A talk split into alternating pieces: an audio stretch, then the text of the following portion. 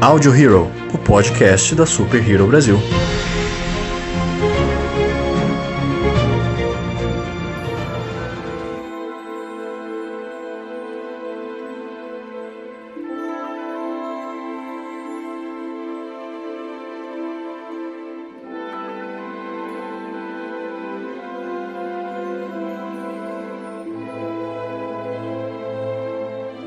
Olá, senhoras e senhores de todo o multiverso, sejam bem-vindos a mais um Audio Hero, o podcast da Super Hero Brasil. Eu sou o Luan Pierucci. Eu sou Joyce Freitas. E estamos juntos hoje mais uma vez para falar sobre outro marco do cinema. Para isso, nós precisamos de uma especialista de cinema, né? E nós estamos com nossa participante especial de hoje. Olá, pessoal. Meu nome é Renata, da página Me Dá 5 Minutinhos. Sua página de curiosidades, filmes e séries lá no Instagram. É isso aí, gente. Para falar hoje sobre um dos marcos do cinema, um dos grandes atores de Hollywood que foi contemplado com o Oscar recentemente, nós estamos aqui com uma especialista de cinema que vocês já conhecem. Ela participou com a gente lá do podcast do Leonardo DiCaprio e hoje nós vamos comemorar o aniversário de 30 anos do Silêncio dos Inocentes e dar uma passada também por toda a carreira do Anthony Hopkins, já que esse gigante do cinema foi contemplado por um Oscar agora. Então a gente tem que fazer essa homenagem, né? Porque, pô, falar de ator bom, falar de filme bom, aquele negócio dá até um. que nervoso! Eu creio que você ia ser fofinho, mas não, já foi logo pro Hannibal Style. É claro, né? Ai, tem que fazer a referência. Você tem que fazer o melhor. Me deu um pouco de medo agora. Pois é, gente, em 2021, O Silêncio dos Inocentes, esse marco dos cinemas, ele faz 30 anos, cara. E assim, esse filme, ele foi um, um um ponto de virada para muita coisa, né? Ele foi o filme que catapultou a carreira da Jodie Foster, ele foi o filme que catapultou também a carreira do Anthony Hopkins. É, esses dois são os, claramente os protagonistas do filme, mas eu acho que é assim impossível de falar que o Anthony Hopkins ele não rouba a cena completamente, né? Sim, Inclusive, sim. Para que que tem o resto do elenco? Sim, só pra saber. é só não. eles dois, né? Só Jodie Foster e só Anthony Hopkins. Não sei pra que serve o resto. Não, não zoa, não zoa. Mas é porque realmente o, o resto do elenco não tem muito o que dizer, né? Porque é, O Silêncio dos Inocentes é uma adaptação literária de uma obra de 1980 e pouco. Foi, ela foi lançada essa, esse livro muito pouco antes do filme.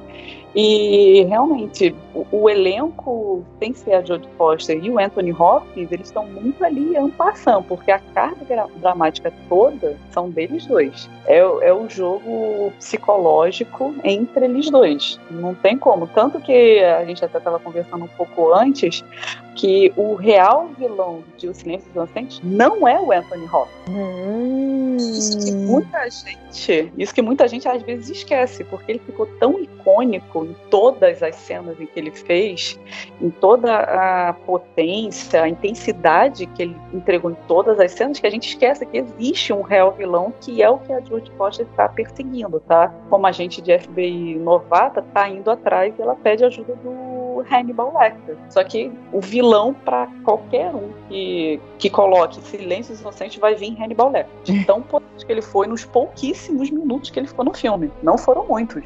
Definitivamente. Mas aí, eu preciso fazer aqui uma contextualização para a geração Z, né? Porque agora essa palhaçada, esses novinhos perturbando o juízo da gente, das velhas idosas.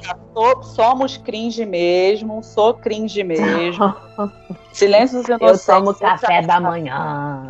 Eu tomo café da manhã, eu pago boleto. Eu pago boleto. Exatamente. eu não uso, eu não uso TikTok, tá?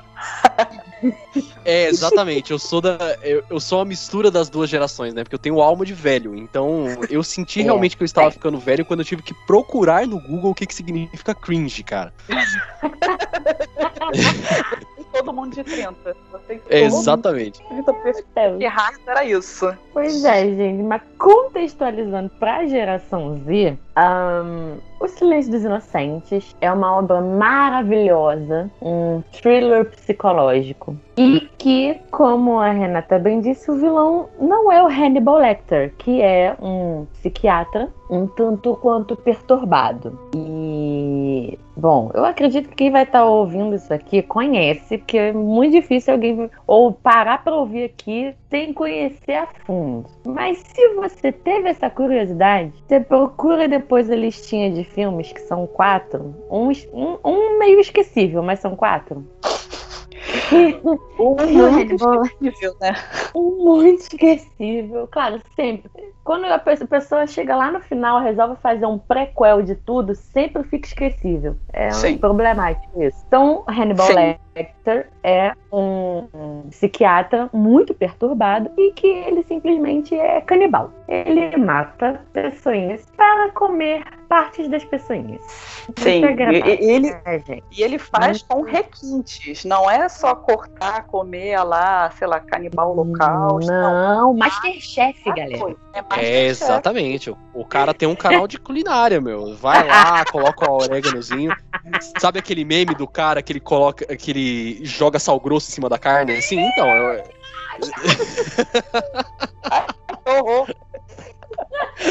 gente, imagina Hannibal Lecter hoje em dia tá no canal no YouTube, gente. Cara, agora me veio.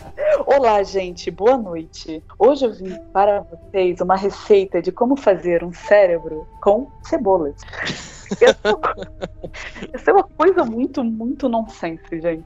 E, ele com aquela voz, importação, aquele, aquele sotaque inglês dele, meio charmoso. Caraca, cara. Olhos azuis penetrantes. Inclusive, tem várias. É, tem muitas cenas é, em, to, em todos os filmes com o, o Hannibal Lecter, né? Em que tem um foco muito grande no rosto dele. Sim. Porque ao mesmo tempo em que o Anthony Hopkins não é o tipo de ator extremamente expressivo, ele só te passa no olhar. Ele, não, ele não precisa fazer o restante. Exatamente. O Hannibal Lecter dele está todo no olhar. Você fica apavorado de olhar nos olhos do Anthony Hopkins enquanto ele está Hannibal Lecter. Fica cara, é, cara, e é muito bacana isso porque eu fui rever, né, o Silêncio dos Inocentes antes da gente gravar e isso são coisas que você percebe quando você vai analisando o filme, assim, uhum. sabe? A Sim. primeira vez que a Clarice ela vai encontrar o Hannibal, né? Porque só contextualizando quem não sabe, né, o plot básico do filme, a Clarice, que é a, a Jodie Foster, ela tá atrás de um serial killer que é o Buffalo Bill e ela vai entrevistar, entre aspas, o Hannibal Lecter para poder traçar o perfil psicológico do, desse serial killer novo, né? Então, Sim. quando ela vai no manicômio entrevistar o Hannibal pela primeira vez, as primeiro, os primeiros takes de conversa que eles têm são todos em primeira pessoa. Então, o Hannibal, ele tá olhando é. para você e a, a, a Clarice tá olhando para você também. Cara, isso é genial porque o desconforto que a Clarice tá sentindo com o Hannibal olhando e manipulando ela é o desconforto que a gente sente, cara. Nossa, demais. Isso é é, é, um trabalho de atuação sensacional, porque o, o, Anthony Hopkins ele consegue te deixar aflito, sabe? Sim. É, apavorado, eu diria. Ele te deixa Exatamente. porque não só pelo trabalho, a expressão do olho, do olho dele, aquele olhar penetrante, aquela coisa intensa, mas acho que uma das coisas que mais me deixaram apavorada com o Hannibal Lecter é a fala mansa. Ele é, nunca nossa. o tom de voz, grita, ele fala calmamente com você. Se ele e, e, você não sabe o que esperar dele, porque ele não é aquele tipo de vilão explosivo, aquele tipo de vilão que arrebenta. Não, ele fala calmamente, é como se ele estivesse te guiando pro, pro abate. É, é muito Sim, isso. É, eu acho que ele mantém, é, justamente, é, é esse o bom uso é, da personalidade do personagem. Sim. Porque o Hannibal é um psiquiatra. E ele até ali era é, é um profissional extremamente renomado, é, de muitos anos de carreira, que tratou de muitas pessoas. Tudo bem que ele deve ter comido metade dos pacientes, mas ele tratou de muitas pessoas. Então ele já tem é, é, esse jeito de falar, essa postura. E ele continua com essa postura é, analítica, muito tranquila, muito calma. E mesmo enquanto preso, mesmo enquanto interrogado, mesmo enquanto sendo usado pelos policiais para traçar perfis psicológicos, ele mantém a mesma postura. Sim, como se fosse uma é... postura de controle. Ele sempre. É. Sempre. No, exatamente isso. Acho que uma vez ou outra, em alguns embates psicológicos no, durante o filme entre Jodie Foster e o Anthony Hopkins, é Clarice, e o Hannibal, acho que são muito poucas as situações em que a Clarice tenta botar o embate igual, tenta é, é, rebater é. o que ele fala. Porque na maioria das vezes é, é um jogo em que ele controla toda a situação e ele mexe com o psicológico da Clarice, desde o começo. Muito, nossa. E é uma coisa que você vê que ele Cara, gosta. E, é, é. Cara, e é legal é, essa questão que a Joyce falou, né? Que ele é um cara sereno, a voz dele é uma voz tranquila, assim, né? Que tá no, no controle da situação, porque quando ela, ela começa a, a, pesquisar sobre o Hannibal, né? Quando ela vai no primeiro encontro, ela ouve um monte de coisa do cara, né? Ah, não, ele é um monstro, ele é um canibal, né? Que foi o, é o é. que define mais o personagem, não sei o que, ele é um assassino, tal, tal, tal, tal. Então, o, o que, que vem na nossa mente, né? Um cara maluco, um cara que, sabe, totalmente explosivo, assim, e, e são os pacientes que aparecem primeiro, né? Quando ela tá indo uhum. no corredor até ele lá. E aí você vê esses pacientes assim, você já espera que ele seja da mesma, da mesma forma. E aí quando ela chega, ele tá em pé na cela dela, com as, na sala dele, com as mãos para trás, assim, tipo aquela pose imponente, sabe? Você já tem um impacto que o cara é diferenciado ali. Sim. E, e o cara já começa com aquela frase clássica, né? Hello, Clarice. Exatamente. Hello, Você já olha, caralho! A menina treme na base ali na hora. Não, treme muito. E, e, uma das coisas boas, e isso em relação às cenas da Clarice com o Hannibal Lecter no Silêncio dos Inocentes, pelo que eu lembro assim, muito vagamente, que você não tem um trabalho de sonoplastia de botar alguma música de fundo, alguma não, coisa. Não, nada. Um clima tenso. É só a voz dos dois em silêncio absoluto. Nisso já, você já tem uma sonoplastia. Não, mas é realmente não tem. É, as conversas deles são totalmente só a voz. Você tem essas, essas quebras em vários outros momentos do filme, mas a conversa deles só é tem sem, os dois conversando. Só tem os dois conversando. Você já sente a tensão no ar. Porque você. É, é, de novo, tem algumas coisas. O que que torna um filme tão memorável? Às vezes são essas pequenas coisas, pequenos detalhes que o diretor, o roteirista coloca que na construção geral cria uma, uma obra épica. Assim, eu sou suspeito para falar porque para mim Silêncio dos Inocentes é uma obra épica para o tempo dela. Saber onde colocar o som. No, no caso dos dois, não coloca nada, porque a gente quer que tenha atenção, como se você, espectador, tivesse vendo o embate entre os dois. Então não vai ter som nenhum. A gente quer ouvir a respiração dos dois. Ai, isso, isso, já é um, isso já é o complemento da atenção. Sim, muito. E eu só quero apontar uma coisa, gente. Assim, nós falamos que Silêncio dos Inocentes está fazendo 30 anos. Ele é de 1991. É, mas a gente não viu 1991, não, tá, gente? É, as nossas mães não eram loucas. As nossas mães não eram loucas a ponto de deixar duas crianças. Não interessa de quantos anos, vocês que deduzam aí. Não interessa aí, de quantos anos. Era criança, gente. Mas a gente ainda era. A gente não tava numa idade pra ver isso, entendeu? A gente viu mais é. pra frente. A gente tava numa idade. Eu, na, ver... eu, na verdade, não, não foi nem uma questão de deixar mesmo. É que eu não existia nessa época, né? É, de... Vou dar na sua cara, Luan. Não, e pelo, pelas minhas contas, Luan não tinha nem idade para ver Hannibal. A gente já tinha alguma não. idade para ver Hannibal. Ele não tinha idade para ver não, Hannibal. Não, ele não. Não. É, eu também não tinha, também não tinha. Inclusive. Foi a, a, sequência inteira foi lançada, ele nasceu ali, entendeu? no final, praticamente. Ai, caramba filme aí, Luan, opa, agora você já pode assistir a toda. É tipo, não, lançou a, a, série do Hannibal, né? Eu, opa, agora talvez eu consiga. É verdade. A série tem o que? Uns três anos? É por aí, cara. É, por aí. Mas enfim, gente. O Silêncio dos Inocentes foi lançado em 91 e ele foi o primeiro dessa sequência que eu falei agora há pouco, né? É, porque depois é, é que resolveram lançar Dragão Vermelho, não. Na verdade, foi, Filha, foi ao contrário. Hannibal e Foi Dragão 2000, é, 2001 lançaram Hannibal e 2002 lançaram Dragão Vermelho. E eles fizeram tudo ao contrário. Se você quiser assistir, você assiste Dragão Vermelho. Não. Depois. que isso? Não, não, não assiste na sequência, não, não, não, não. Não, não, nada, não. Errou. Não, mas não precisa assistir o último.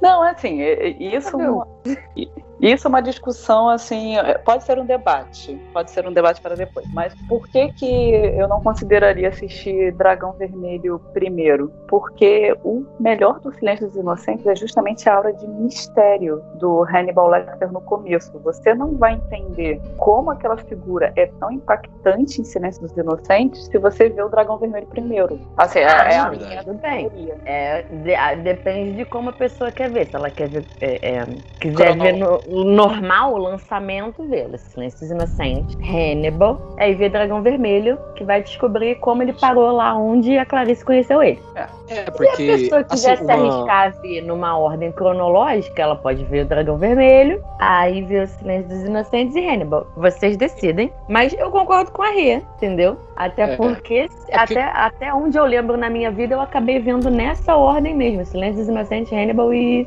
e Dragão Vermelho depois. Bem É, pra depois. falar a verdade, é como. É, é claro que ele, ele funciona como uma franquia, né? Entre aspas, porque é uma continuidade da história. Mas ele funciona muito bem como um filme separado, cara, o Silêncio dos Funciona. Inocentes. Porque é, em, em todo o filme, né? Nesse papo breve que a gente tá tendo aqui, vocês já podem perceber, mas no filme passa isso, que o Hannibal ele tem aquele, aquele é, sentido de superioridade, né? Você sente isso o filme inteiro. E ele não explica por que, que ele, ele, ele come né, as vítimas dele. Porque muitas vezes é, o filme acaba explicando a motivação do vilão. Ah, ele faz isso por tal coisa na infância dele, não sei. É, e isso acaba humanizando o personagem, sabe? É, é muito legal eles não terem humanizado o Hannibal, porque você acaba não criando afeto por ele e você ainda sente que o cara é aquilo, aquele ser avulso, superior a todos nós, é sabe?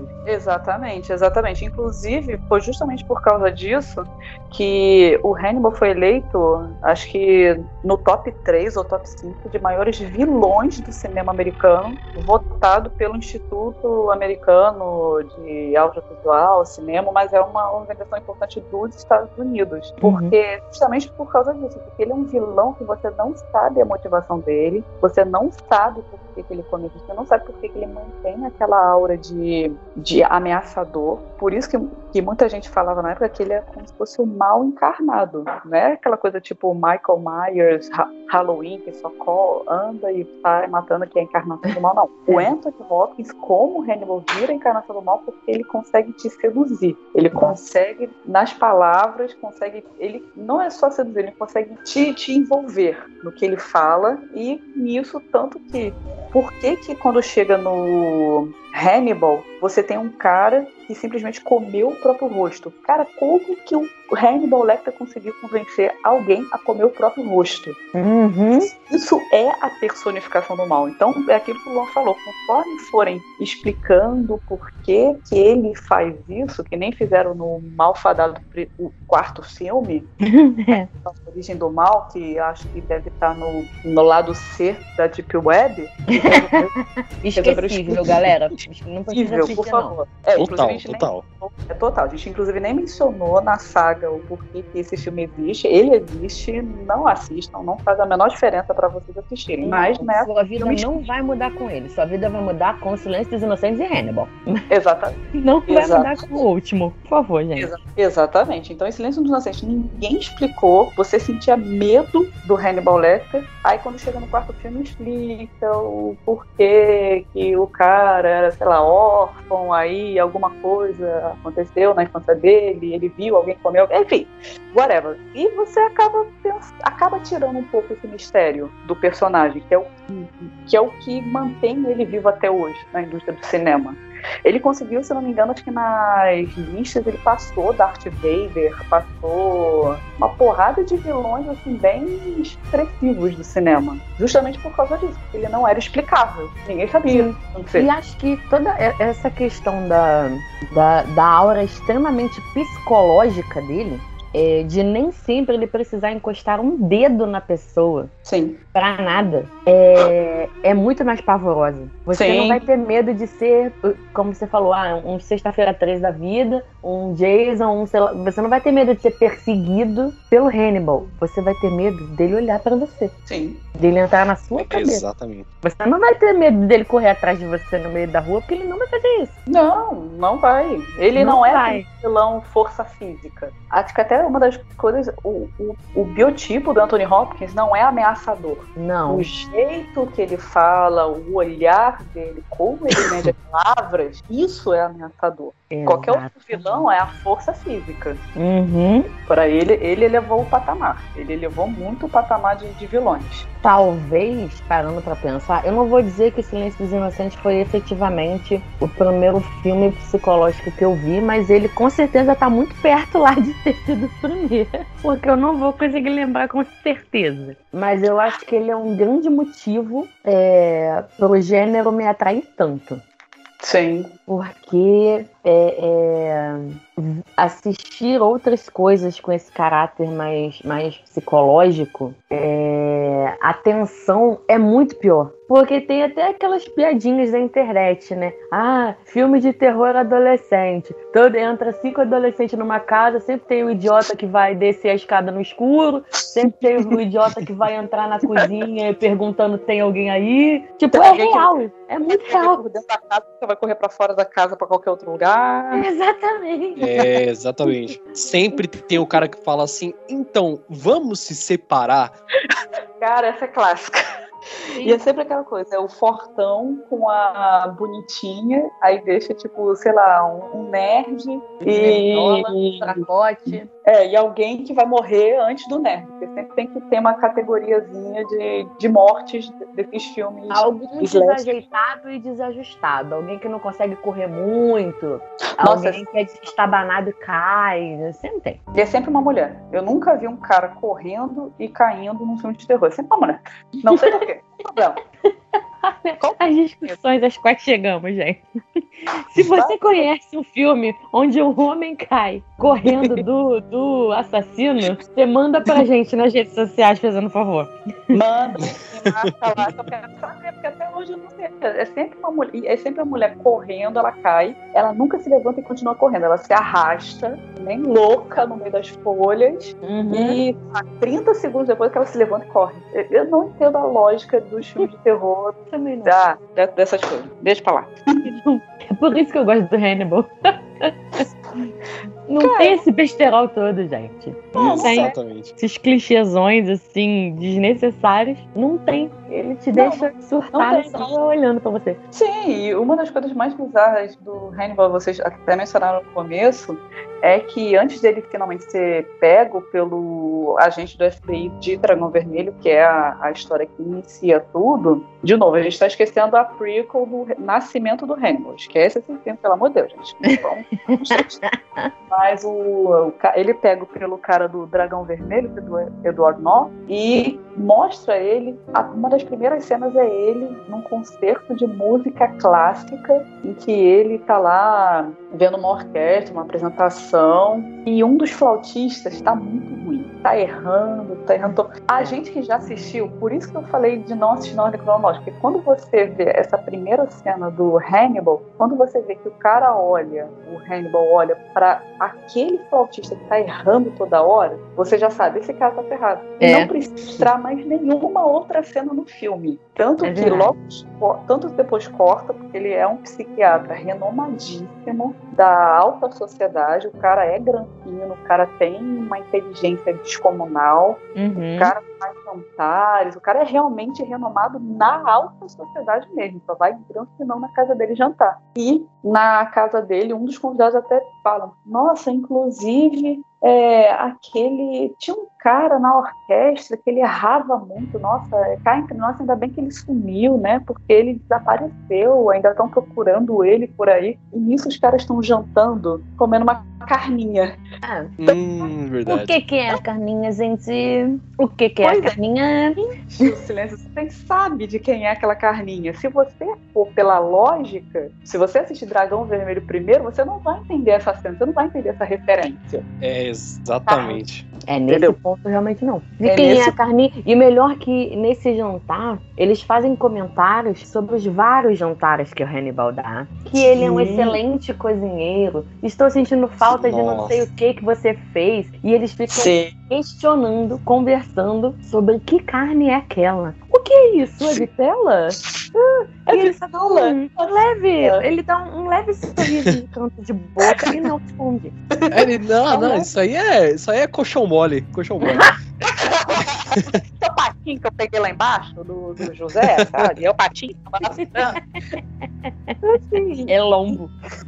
E ele assim, é um cupim, é o cupim, cupim tava ali, é o cupim que ninguém quis. Aí eu fiz aqui. Vocês não comem cupim na churrascaria, eu faço aqui pra vocês. Pois é, então, então o jeito. Exato, então o jeito do Hannibal é aquela pessoa que quem é, andava no círculo de amizade dele não sabia, não tinha como saber que ele era um psicopata canibal. É, Porque ele era aquela pessoa acima de qualquer suspeita de, de matar alguém e fazer uma coxinha com essa pessoa. Exatamente. Poxa, logo pouquinho.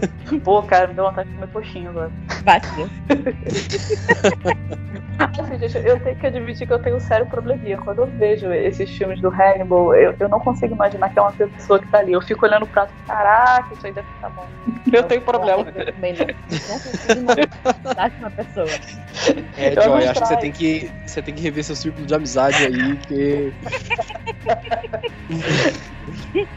Polêmicas, polêmicas. Não, gente, tô brincando. Tô brincando, tô brincando. Porque chega uma hora que você tem que, desassociar isso, senão É. você não, não faz nenhuma carne. Tô zoeira, não. É verdade. Mas eu acho que o filme é, é, em que você realmente. em que você não consegue desvincular mesmo é o Hannibal. E aí, galera, olha que Sim. legal. O Silêncio dos Inocentes está fazendo 30 anos e Hannibal está fazendo 20.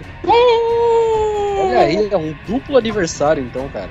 Duplo aniversário! Star É um Tudum. Boa sonoplastia, muito bem. em Hannibal, como a gente vem falando aqui, né? É, Silêncio dos Inocentes tem toda uma história da Clarice, que é uma investigadora novata da FBI. Ela tá se formando na academia lá da FBI. E, e o, o chefe dela botou ela lá para entrevistar o Hannibal para ver se arrancava dele perfil psicológico do serial killer que eles estavam perseguindo. Mas aí eles criam um- uma relação muito forte, um, criam um vínculo muito forte ali, a Clarice com o Hannibal. E Sim, no sim. filme Hannibal, né? Aí rola uns negócios estranhos. Um estresse cabuloso. Cabuloso. Rola umas coisas estranhas. Como disse a Rê aqui fora do ar que ela pode discorrer sobre isso, que ela adora zoar os outros, eles forçam, eles dão uma forçadinha numa, numa tensão ali entre os dois, né? Mas não, não, não viram um relacionamento de verdade eles dois, não, que seria bem pavoroso. Sim. Seria, Sim. seria mesmo. Sim, não tem como. É, Seria. é, cara, é engraçado porque assim, a, a Clarice, ela ela meio que é a agente também naquela situação, né? Porque como ela tinha ela tava se formando ainda na, na academia, né, de polícia, ela tá muito nova ainda, não tá pegando tanto caso, tanto sinistro assim, como... Então ela tem uma- um emocional bem, bem frágil, sabe? Tanto que depois desse primeiro encontro com o Hannibal, que o outro preso ele também é, usa dela lá e tal, ela sai do prédio, ela começa a chorar, e, e essa personalidade dela, essa, esse emocional dela, ele vai evoluindo cada vez que ela vai nas entrevistas com o Hannibal. Então, de certa forma, por mesmo que o cara seja um psicopata, ele seja realmente esse assa- assassino, manipulador, ele acaba contribuindo demais pro, pro crescimento pessoal da Clarice, sabe? Sim, sim, sim, sim. Isso, isso daí eu já tinha visto em alguns vídeos do. Que fazem justamente esse contraponto do porquê que o Hannibal é um vilão tão icônico, muitas vezes também porque a Clarice virou uma heroína relativamente icônica também. Já não você, a gente estava falando do começo dos anos 90, você não tinha muitos papéis assim, de ação e suspense para mulheres, para mulheres fazerem, para mulher ser a líder do filme. E aquilo que você falou, Lon, ela começa como uma personagem ainda muito frágil, novinha, querendo mostrar serviço, fazer acontecer. E realmente o Hannibal que vai construindo a carapaça que ela precisa ter para ser uma agente do FBI. Ela entra crua, ela entra completamente é. crua. Se não tiver essa carapaça, ela não consegue fazer esse embate com ele, não consegue pegar as pistas que ela precisa para encontrar o Buffalo Bill. Eu não é, lembro. Ela é tão crua que ele sabe, sabe disso antes de, de, de ela mostrar a identidade, né? Sim, sim. Porque ele pede, no Silêncio dos Inocentes, ele pede para ver a identidade dela, porque ela se apresenta como agente, mas ela é tão nitidamente insegura que ele só fica olhando pra cara dela. Você, você consegue até imaginar as, as, as maquininhas dentro da cachola dele rodando. Sim. Tipo, hum, essa daí não é não. Nada. Não. Ele, aí ela foi, mostrou. Aí ele olhou, olhou, olhou. Como eu, eu revi agora há pouco, eu lembro. Ele olhou pra cara dela. Aí falou assim: Ah, mandaram uma estagiária? Nossa, porque, cara. Porque ela era, ela era essencialmente uma estagiária mesmo. Sim. E É, aí, deve ter um assim, opa, brinquedo novo. é, foi, Opa. foi muito assim, tipo, ah, mandaram a estagiária pra conversar comigo? Hum. É, não tinha, não tinha ninguém mais forte, não tinha ninguém de peso pra bater. É, ele fala com uma certa. Mas aí ele. É, é como você está falando. Como a Renata tá falando. Ele vai. é, ele vai desenvolvendo a carapaça dela. Sim. Porque ele, ele vai colocando ela na- em tantas situações ali. E, e ela vai entendendo quem ele é. É, ela não, não consegue chegar no, no nível de embate, né? Como você já bem falou, mas ela consegue entender bastante como ele funciona. Ela Sim. percebe o que, que ele tá dando de, de, de pistas para ela sem ser claro. O que, que ele tá deixando ali na, na subjetividade. Sim. Então a relação deles se estreita muito. E aí tem o ápice lá em Hannibal, né? Onde muitas coisas estranhas acontecem. Tá. E, e assim, é, é, é engraçado, né? Porque quando, qu- quando começa realmente esse relacionamento, entre aspas, assim, do, do- dos dois, o Hannibal ele sabe pouquíssimas coisas dela, né? Aquela questão dela ser uma estagiária por conta do, do modo, do, rosismo dela, né? Mas ele vai meio que dando recompensas, né? Que são as pistas do assassino, em troca de informações pessoais dela. E isso é uma das coisas que tinham alertado ela pra não falar nada de pessoal pra ele, não sei o que, ponto do cara ser extremamente manipulador. Então, Sim. inclusive da primeira vez que ela se nega, né, a falar essas coisas assim, ele fala, tá, beleza, então, então eu não vou te ajudar. E é, é, é complicado, cara, porque ao mesmo tempo que ela precisa dessas pistas, que ela precisa entregar a parte dela pro, pro Hannibal, isso é extremamente perigoso, porque ao- a, a cada vez que passa essas entrevistas, ele vai devorando mais a mente dela, sabe? Uhum. É, porque uma, uma das maiores jogadas do Hannibal Lecter é justamente a capacidade de ele ler a pessoa. Ele não só lê a pessoa, como ele, mesmo que a pessoa não diga nada, que vocês falaram no começo, ele já interpretou pela postura e pelo modo de falar da Clarice, que ela não era é, um FBI Veterana, né? ela não era veterana. Então, conforme vai dando informações, ele é ávido por informações. Tu- tudo que ele puder usar para te manipular psicologicamente, ele vai usar. Então, é por isso que foi Sim. uma das que alertaram ela desde o começo. O cara pode até não te não pode, pode até não te matar é, às vias de fato, mas ele vai te matando internamente. Ele vai te botando dúvidas, ele vai te botando caraminhola, ele vai te guiando. É, é uma das que o Hannibal faz com maestria. Ele vai guiando a pessoa. A pessoa acha que está no controle, mas quanto mais informação ela dá, mais ele está no controle da situação. Uhum. E no Hannibal, ele já tá sumido há um tempo. Tem um cara que foi uma vítima dele, que é vingança, que foi o cara que, que de novo, o Hannibal é tão manipulador que ele fez o cara comer o próprio rosto. Em que É. ciência no mundo isso aconteceria? Só com o Hannibal Lecter. Então o cara quer vingança, o cara tá atrás do Hannibal e sabe que ele tem essa ligação com a Clarice Sterling, que no começo não era para ser nem platônica, romântica, é- é uma relação como se fosse de só que no filme tentaram botar uma coisa assim mais ah, ele gosta dela, ele realmente tem alguma humanidade lá dentro, ela mexe com ele, mas assim, é um treco tão furado, mas tão furado. Coitado É, e é, é furado a ponto de que o filme é interessante e a gente passa por cima disso, né? Sim, Porque assim, você, eu vou ser bem, bem clara nesse momento, gente. Eu nunca, nunca esqueci o Hannibal por causa de uma cena específica do filme Hannibal. A cena é a seguinte: você para de rir de mim, amiga. A cena. é- isso é bem já. Quando a história já tá bastante desenvolvida e a Clarice já tinha encontrado, ou é o momento em que ela encontra o Hannibal em casa. E aí ele colocou a pessoinha lá, que é- era o- é o, o ator Ray Liotta. Eu não lembro o papel dele, acho que ele é um dos investigadores do caso acho que sim. É. que tá procurando o Hannibal porque o Hannibal tava sumido. É, e aí ele tá na cabeceira da mesa de jantar.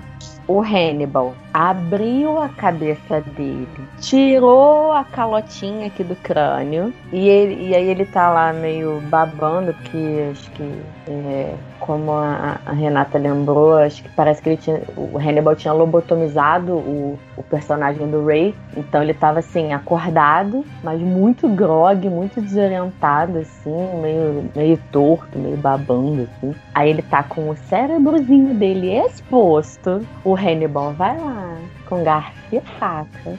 Tô narrando assim pra dar um pavor em vocês mesmo. Ele vai, corta um pedacinho do cérebro dele e frita numa belíssima frigideira diante do próprio personagem do Ray Liotta, que eu não lembro o nome, e da Clarice. E aí ele frita ali maravilhosamente o miolinho do indivíduo e come o miolinho do indivíduo.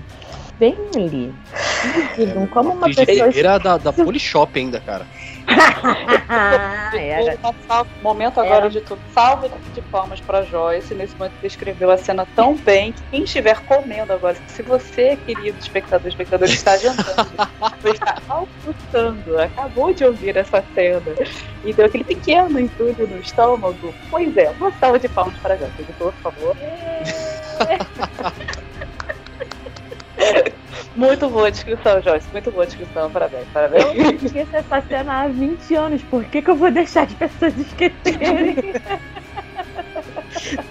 Se você não viu, eu não vou dizer que provavelmente tem essa cena no YouTube, tá, gente? Eu não Não estou dizendo que está lá, tá? Se quiserem ver essa cena na íntegra. Mas você esqueceu também de dizer que ele põe o cara pra comer o próprio cérebro, né? Que não é só ele que come, É na... verdade. É tá? verdade. Nossa senhora. que, que é pra É. dar aquele toque. Uhum, Pra dar aquele toque, ele põe na manteiguinha, gente. Vamos lá, uma uhum. manteiguinha, põe uma salsinha. Faz aquele Na frigideira, assim. Uhum. dá aquele... Dá aquela Uhum. salteada e... Exatamente. Ó, que delícia, gente. É Ah, que delícia. isso, assim, que acontece. Que É, amor. cara. Deixei Luan sem palavras. Ah, é di- difícil continuar apresentando podcast depois dessa, viu? É. Luan, no momento, largou o prato de miojo dele, olhou pro prato de miojo e pensou, é, isso tá parecendo com alguma coisa que alguém acabou de escrever. Acho que eu não vou comer esse miojo mais. Isso. Era miojo de carne. Ou é exa- exato na hora que eu ia colocar o tempero no miojo, né? Uma puta que pariu, cara. ia dar aquela salteada no miojo, você, putz, cara. Exagero. Putz, grila. Ah, Não, mas essa cena do Hannibal é realmente memorável. Essa daí é memorável. Acho que as duas coisas mais memoráveis de Hannibal é a, o trabalho de maquiagem do Gary Oldman, que faz justamente a vítima, que tem o rosto desfigurado. Que assim, é, de novo, o Gary Oldman não é o vilão do filme. Em Hannibal, o vilão não é o Hannibal, gente, só pra dar. É, o vilão de Hannibal é o. Depois de três filmes. Depois de três filmes. Mas, cara, a maquiagem do Gary Oldman no rosto é, é uma coisa assim, é, é, assustadora. É muito assustadora. Eu lembro que quando assisti isso quando era pequena, há 10 anos atrás, nossa, uh -huh. eu. 10 não, 20, né? 10 não, 20 anos atrás, gente. Pô, 10 anos, gente. É que eu sou nova, gente. Eu sou jovem. Eu sou jovem. Eu sou jovem. Isso foi 10 anos atrás, gente medo, mas há 20 anos eu lembro que quando eu assisti isso daí, nossa, eu fiquei uns dois dias sem dormir. Que aquela maquiagem, meu Cristo Pai, é assustadora. É muito assustadora. O melhor trabalho de maquiagem. É perfeito mesmo, é bem pavorosa. Mas é, é, é engraçado você falar, né? Em Hannibal, finalmente o vilão é o Hannibal. Porque em Dragão Vermelho, ele também não é o vilão, gente. Exatamente.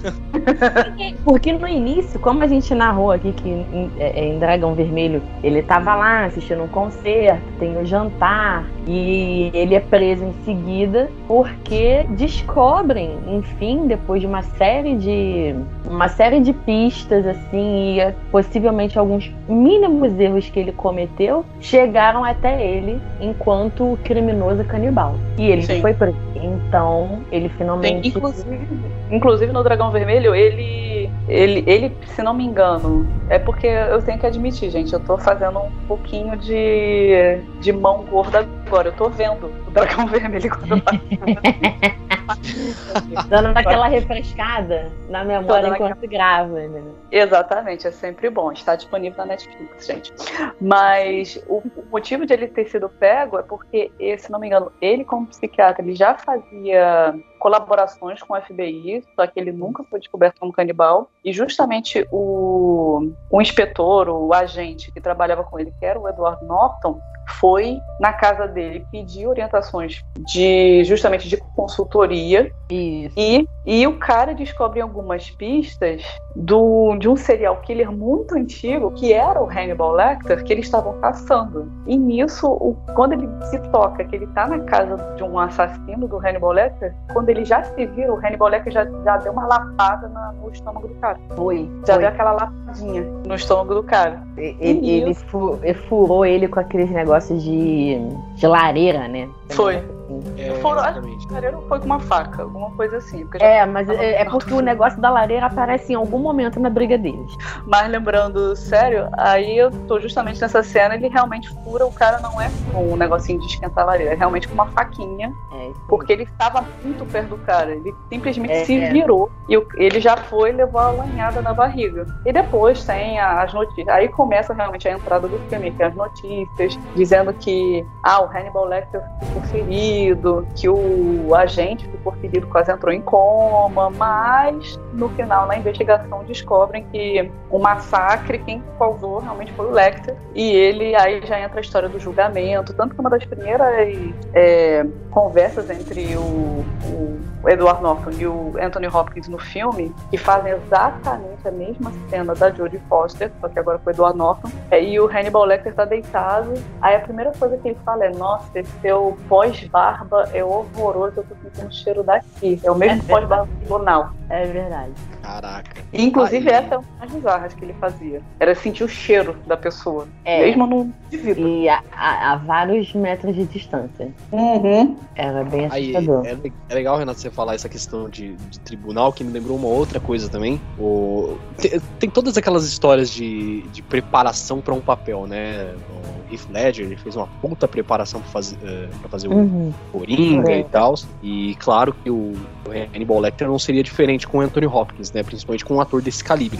É, eu fui dar uma pesquisada e ele realmente ele leu vários e vários arquivos de serial killers. Ele visitou prisão, manicômio manicômio, inclusive ele estava presente em vários julgamentos de serial killers, né, de condenações Sim. de serial killers e tal assim, para poder pegar todo esse ar sinistro e, e, e, psicótico mesmo que os caras têm, sabe? Sim, Cara, é mesmo. A, a gente tá aqui há uma hora já exaltando a atuação do Anthony Hopkins, mas de novo, é uma coisa assim, inacreditável, cara. É, obviamente que ele ganhou o Oscar, né, pelo papel. E é legal, Renato, você me falar essa questão do, do tribunal, porque eu lembro de uma outra coisa, é, curiosidades, né? Tava pesquisando. Uh, a gente sempre vê essas histórias mirabolantes, assim, de preparação para papel, né? O Heath Ledger é um exemplo disso quando ele fez preparação pro Coringa, que foi aquele negócio sinistro. O Anthony Com um ator desse calibre, não seria diferente, né? Ele acompanhou vários casos, leu casos de serial killers e tal, ele visitou prisão, manicômio, e ele estava presente em várias audiências, né? Julgamentos, assim, de, de serial killers para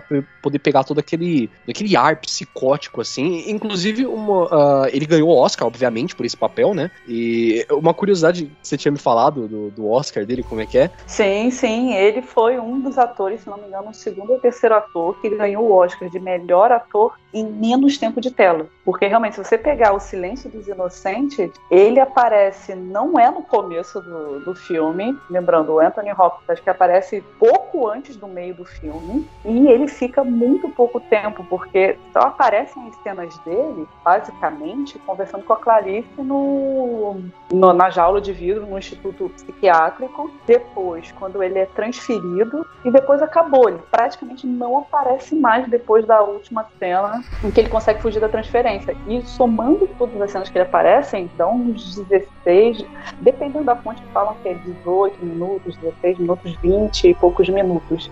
E o cara levou o Oscar com 20 e poucos minutos num filme que tem, acho que quase duas horas de filme. É, praticamente duas horas. Exatamente. E todas as outras cenas são praticamente a Jodie Foster, que merecidamente também levou o Oscar de melhor atriz. Se não me engano, o, Silêncio dos Anciãos também tem uma outra curiosidade, que acho que ele é um dos poucos filmes que ele conseguiu levar os cinco prêmios principais de, do Oscar. Melhor filme, melhor roteiro, melhor direção, melhor ator e melhor atriz. Caraca, sensacional. Então, gente, vocês realmente não vão assistir esse filme se vocês ainda não viram. É sério, né? É, ah, gente, isso Quando é, um acabar da, o podcast, é um dos filmes obrigatórios, cara. Na Sim, vida. Se você, ama, é, se você ama cinema, se você quer ver um filme bom, que te prenda realmente, e se você tem mais de 18 anos, por favor, porque o filme não é tão leve assim, em alguns momentos. É. Tem umas coisas estranhas. Tem umas coisas estranhas, tem. Hannibal, ah, inclusive, acho que no quesito violência gráfica, acho que Hannibal é um pouquinho mais pesado do que Silêncio dos Inocentes. Silêncio dos Inocentes acho que é mais suspense psicológico. É, é, sim. Silêncio dos Inocentes, acho que o que tem de mais forte é, como o, o Luan comentou, o, o abuso sofrido pela Clarice na, na primeira visita ao Hannibal, que é uma coisa muito rápida, mas é muito nojenta. É, porque, assim, uma coisa, inclusive, que eu reparei revendo o filme é que eles evitam, mas aí é uma questão do filme, né? Eles evitam bastante mostrar as vítimas do serial killer. É, é, o corpo, é. né? Assim, que hoje em dia a gente assiste vários filmes que envolvam é, esse tipo de tema e mostra, né? Filmes e séries, e realmente mostra. Mostra o corpo, mostra a vítima. Muito por ter é, muitos e muitos recursos hoje em dia, né? É muito prático para eles fazer um boneco ou botar um dublê. É, mas, mas na época, além de ser um pouquinho mais né, mais, mais demorado, um processo de fazer alguma coisa que se parecesse com um corpo desfigurado, ou Sim. seria um processo bem longo de maquiagem de, de um ator ou uma atriz, e aí eles se davam menos ao trabalho quando não era tão necessário, né? E no caso do Silêncio dos Inocentes, não é tão necessário mostrar as vítimas desfiguradas do serial killer. Porque não, o, tra não. É, o trabalho é muito ali na base realmente é, do, do, psicológico, do que acontece. Então, o corpo em si das vítimas não era importante. Eu, pô, do que eu lembro aqui, de, é, é, do que eu revi, apareceu um corpo inteiro no filme. Sim, é. o filme todo. É, que é, na verdade, uma das cenas mais emblemáticas do Silêncio dos Inocentes, que é a cena final. Uma das cenas finais. Que é Não, então aparecem quando... dois, tem um corpo no meio e um corpo no final. Tá, o do um meio... corpo no meio na autópsia.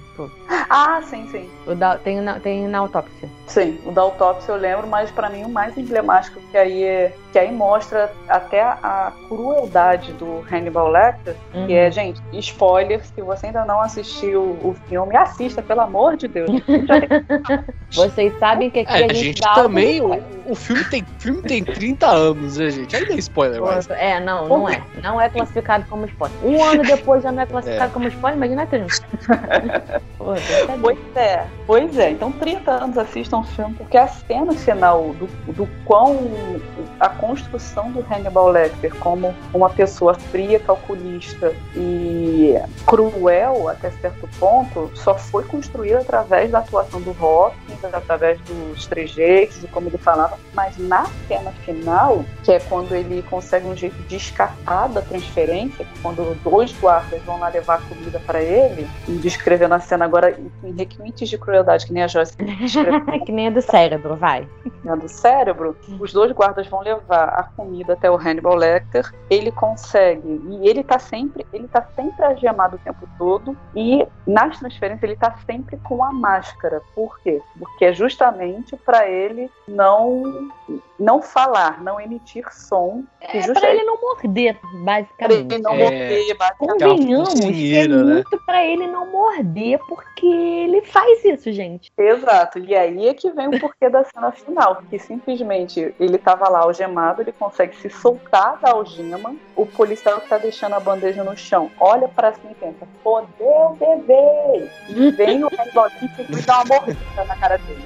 Dá aquela mordida de arrancar a beiça do cara simplesmente ele simplesmente é a beiça arrancada e no final ele mata os dois guardas. Um dos guardas, ele simplesmente pendura. Não sei, quem já assistiu Vikings vai lembrar mais ou menos dessa cena, que é o cara que eles cortam a parte de trás do cara e eles vão abrindo as costelas do cara pelas costas. É, no, o famoso centro... águia de sangue. Isso, o famoso hum. águia de sangue. Hannibal Lecter faz basicamente a mesma coisa com esse policial e o deixa pendurado na gaiola dele. Enquanto outro policial está largado no chão completamente é, desfigurado, praticamente lá ensanguentado, e descobrem que esse policial está vivo. Eu não lembro muito certamente dessa cena como que o Hannibal conseguiu se colocar na, na história, mas eu vou explicar o porquê. Porque esse policial, basicamente, que eles levam pro hospital achando que ele está vivo, na verdade, é o Hannibal Lecter que vestiu a pele do policial. Exatamente. É muito bacana porque nessa cena ele, ele joga o corpo desse policial no, no, no do elevador, né? Em cima do elevador lá. Aí os policiais eles estão descendo de elevador e eles veem o a sombra do cara em cima, né? Eles acham que é o Hannibal tentando escapar, mas na verdade é o policial e eles descobrem muito tarde só. Isso. E o cara já tava na ambulância, já tinha matado os caras da ambulância e já tinha fugido. Sim. tava tentando dessa, dessa parte específica do plano dele. Mas era exatamente isso. Gente, era exatamente vocês isso. Vocês então... vissem a minha cara nesse momento.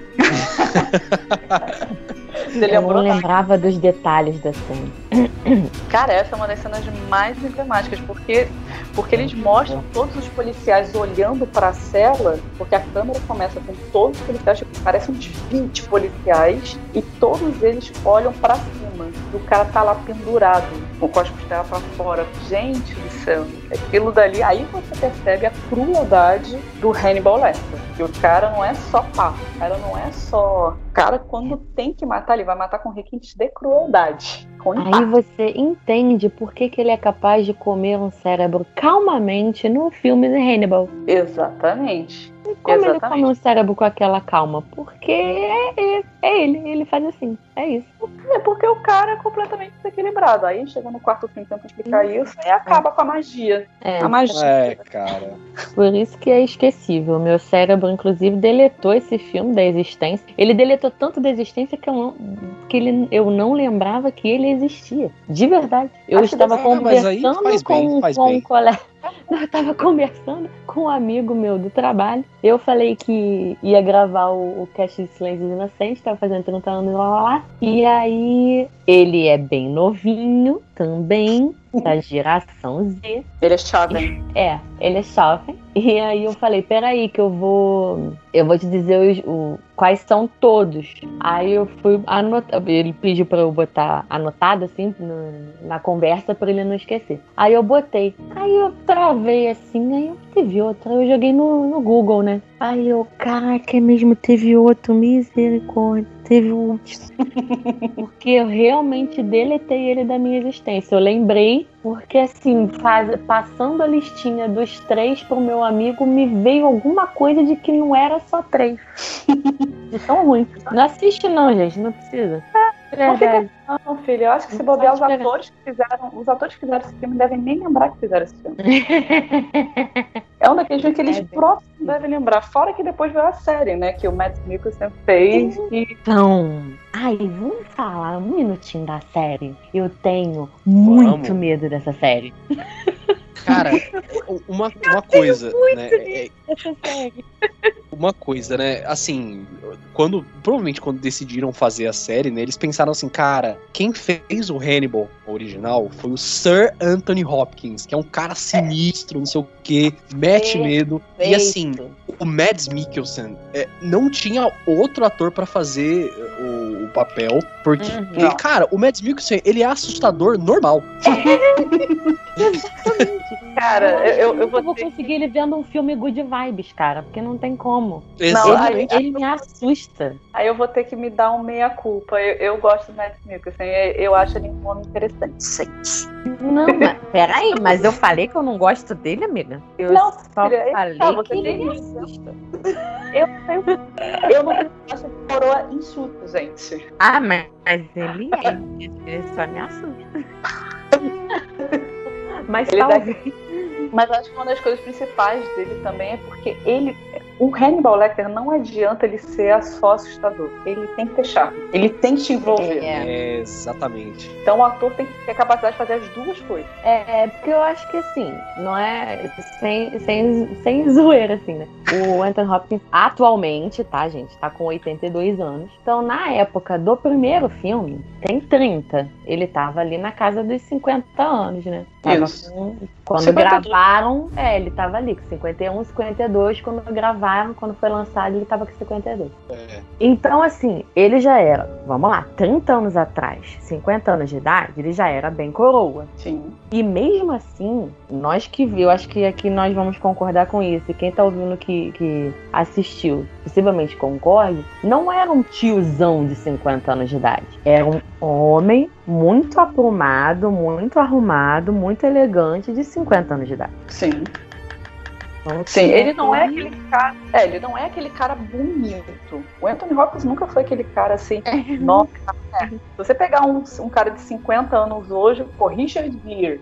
Tudo bem, Richard Gere já tá com seus muitos. Mas, pô, Richard Gere nos seus 50. Sean Amiga, pega Tom Cruise e Brad Pitt, que estão quase com 60. É, É, o- e- Brad Pitt e Tom Cruise estão com 58 anos de idade, gente. Isso é assustador, gente. Cara, o próprio, o próprio Matt Mikkelsen, hoje em dia, ele tá com 55 anos. Acabei de pesquisar aqui, né? Então, ele E- fez a série e ele tava com quanto? Com 50 também. Então, série é, a série, era, a série é de 2013. Tá quase fazendo 10 anos aí também, olha só. Nossa, 2013, então tem. Nossa, tem 8 então, né? Isso. É, ele, ele, tá, ele tava com um pouquinho menos de 50 anos de idade. Então era um Exatamente. homem É, mas muito, muito charmoso e elegante. Mas Exato. eu acho que ele, fi- ele se encaixou no Hannibal jovem de uma maneira sim. Porque é como se eles estivessem traçando um. um- um- é, eles estavam tentando jogar um Hannibal um pouco mais jovem do que aquele que foi, como se fosse assim, uns, uns 10, 15 anos antes, não sei, da época em que ele foi preso e deu origem ali no, na, na sequência dos filmes. É,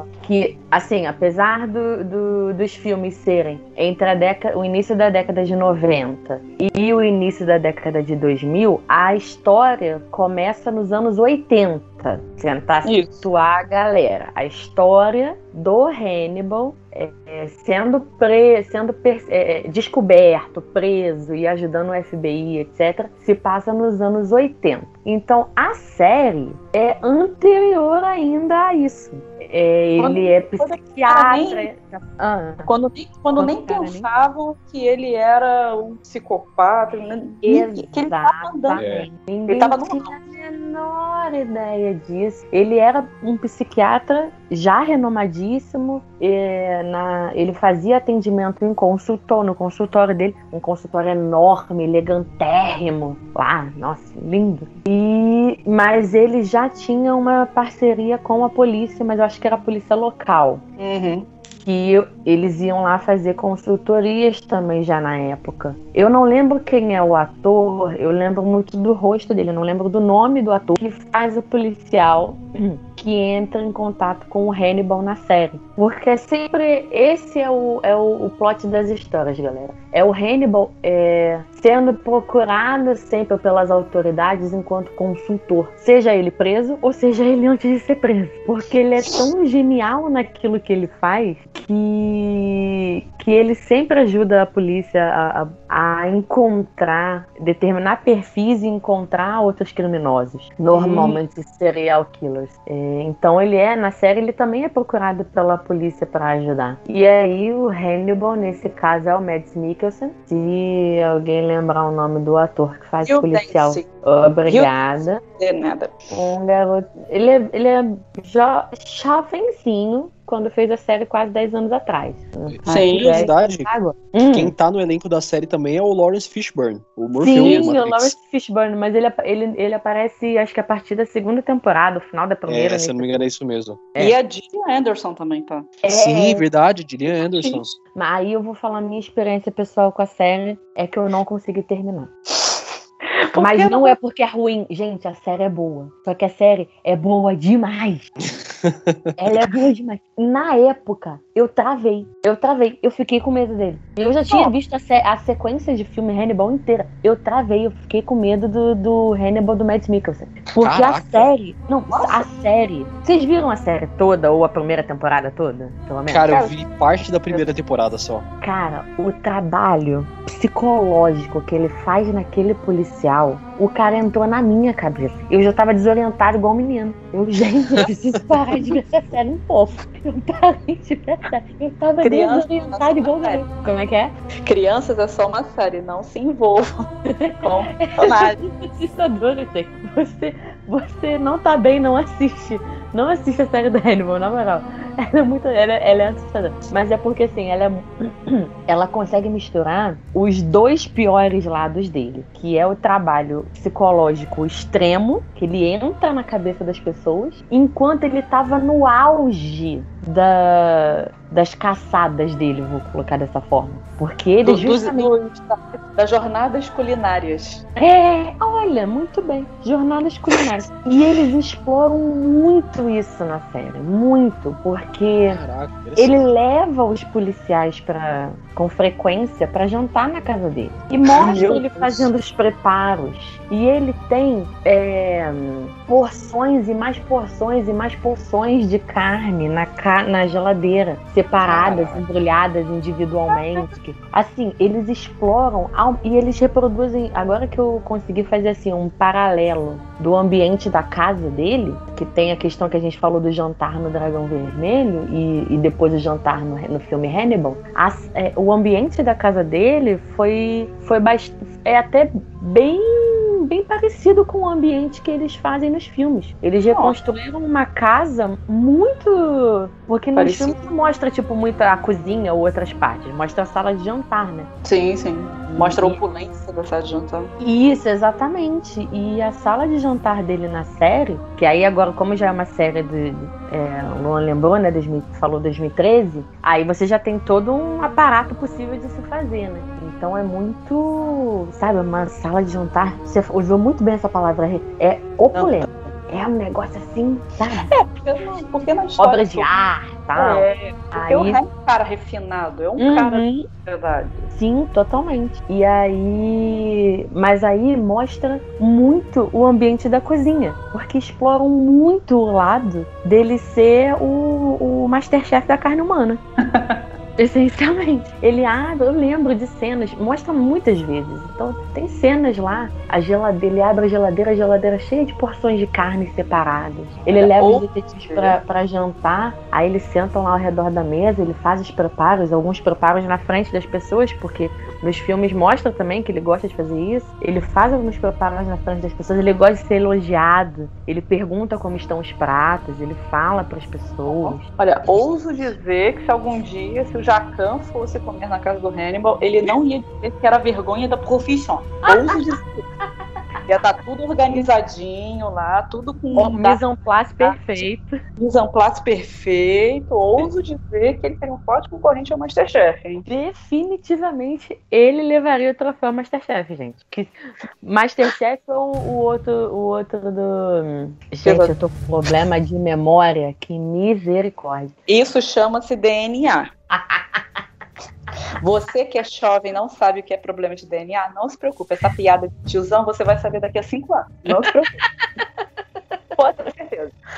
Luan já até deve estar olhando assim, meu Deus onde que eu fui meter? Exatamente, duas idosas e um chofencinho falando num podcast. Que coisa horrorosa.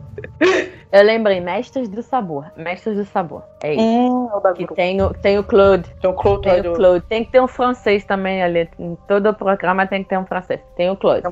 Adoro o Claude. Ai, gente, ele é muito legal. Mas enfim, Francês com sotaque. Mas agora É. já, já horroroso você falar francês. O Hannibal da série.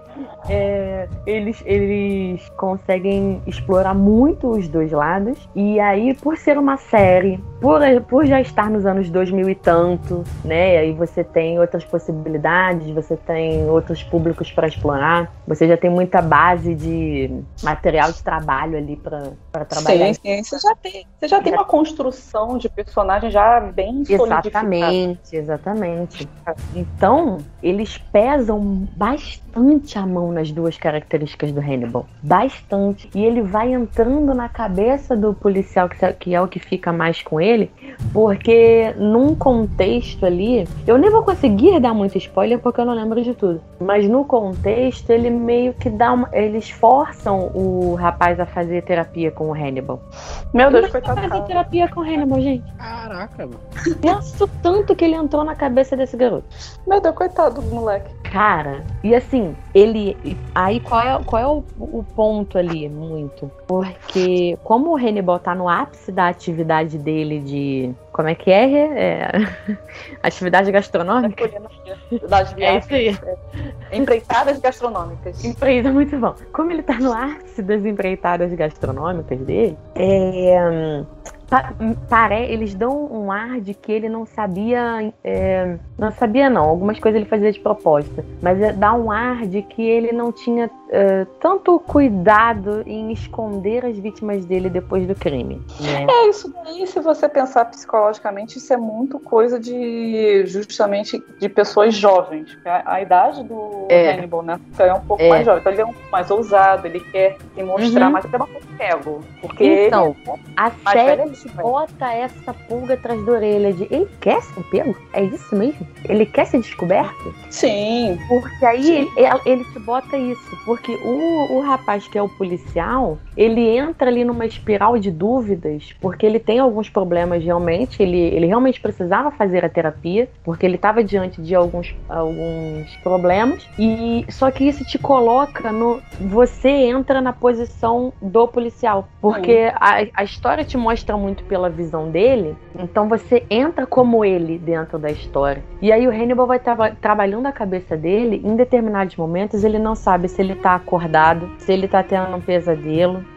ou uma alucinação. É, ele, ele começa a desconfiar fortemente do Hannibal. E aí ele não sabe mais se ele tá desconfiado do Hannibal, porque o Hannibal é extremamente inteligente, ou se. é, é, ele não- aliás, ele não sabe se o Hannibal é, é realmente o assassino por ser extremamente inteligente, contar em tantos detalhes as coisas que acontecem, ou se o Hannibal é extremamente inteligente, conta em detalhes que acontecem e ele só sabe e tá levando ele a descobrir quem é o verdadeiro criminoso. Aham, deixa essa dúvida. É. Porque no, porque no caso é até é bom que foi uma construção, foi um, um belo detalhe que mostrar o, quão, o porquê que ele, já na idade um pouco mais adulta, ele já se tornou um, um cara até mais arrogante. Ele Sempre ponto com a polícia de olha, eu tô te dando pista, tô te dando pista, sou eu, tô com uma placa aqui em cima.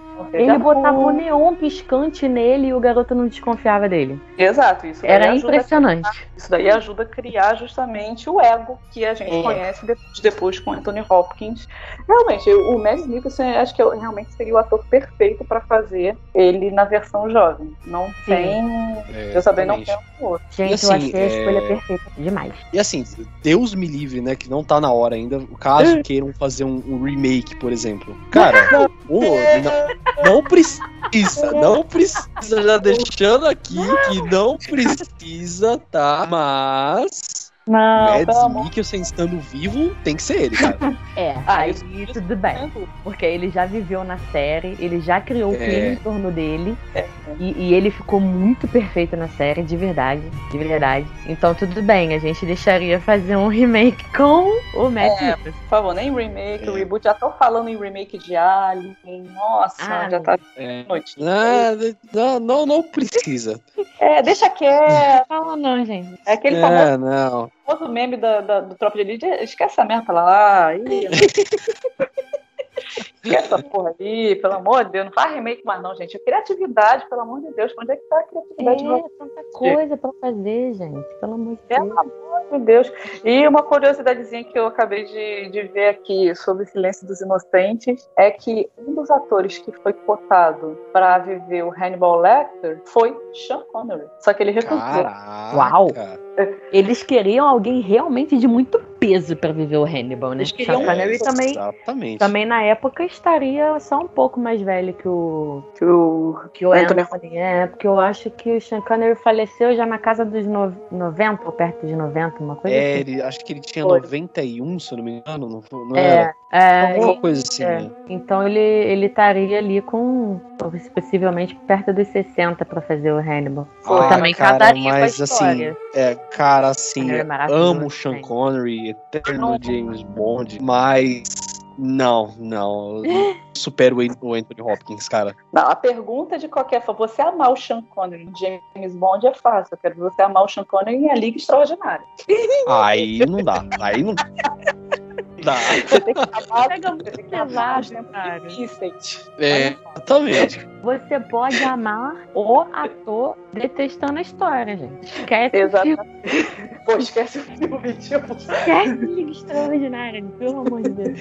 É igual o próprio Anthony Hopkins em Missão Impossível 2. Eu amo o ator, mas eu odeio Missão Impossível 2. Esquece o filme, gente. Não, Mas aí a gente pode engatar em bons filmes do, do Anthony do Anthony, gente, porque, pelo amor de Deus. Essa, eu até falei com, com a Rê essa semana que outro dia tava. Outro dia não, já tem algumas semanas que tava reprisando pela centésima vez Encontro Marcado. Nossa. E eu parei pra ver, eu fiz questão de, de ver o filme inteiro, gente. Eu, gente, vou contar um Joyce, segredo aqui, né? A pessoa não trabalha em home office. Aí eu Não faço mente. tudo com a televisão ligada. Aí eu tava tomando café da manhã vendo encontro marcado, gente. Mente- Não mente, porque você só assistiu enquanto marcado por uma única cena, Joyce. Não mente pra mim. Então, gente, Mulheres sabem que cena é essa. vamos não explicar aqui, vamos contextualizar. Encontro marcado, tem uma cena. Gente, a cena não tem nada demais. No fim das contas, a cena não tem nada demais. Mas é porque causa um impacto quando você vê a Pamela o impacto é, grande. o impacto Nós é forte. temos Brad Pitt no elenco de Encontro Marcado. Lembrando, Brad Pitt no seu novinho do novinho. do 20 e poucos. O filme é de 98, gente. 98. Faz as contas aí. Tem Façam quase, quer dizer, tem quase 30 anos. Tem, teria é, lururu, lururu, 23 anos, mais ou menos, é isso, né? Ah, gente, são 20. 20 da manhã em Portugal, É. não me fazer conta. Não pergunta nada. São 23 anos. O Brad Pitt tá com 50 evlau. É, ele tava com uns 30, 30 anos na época. É, 30 e pouquinho. Vamos, na dúvida, aos 30 e pouquinho, na dúvida. Uns 30 e poucos anos na época. Aparece o bumbumzinho dele pelado, gente. Porque ele nada pelado numa sai da piscina peladinho e aparece o bumbum dele. Só isso. Só, Só isso. E Parece o, que pra, pra anos- o que pra anos 90, perto de 2000, foi aquela coisa assim de. Ah, foi.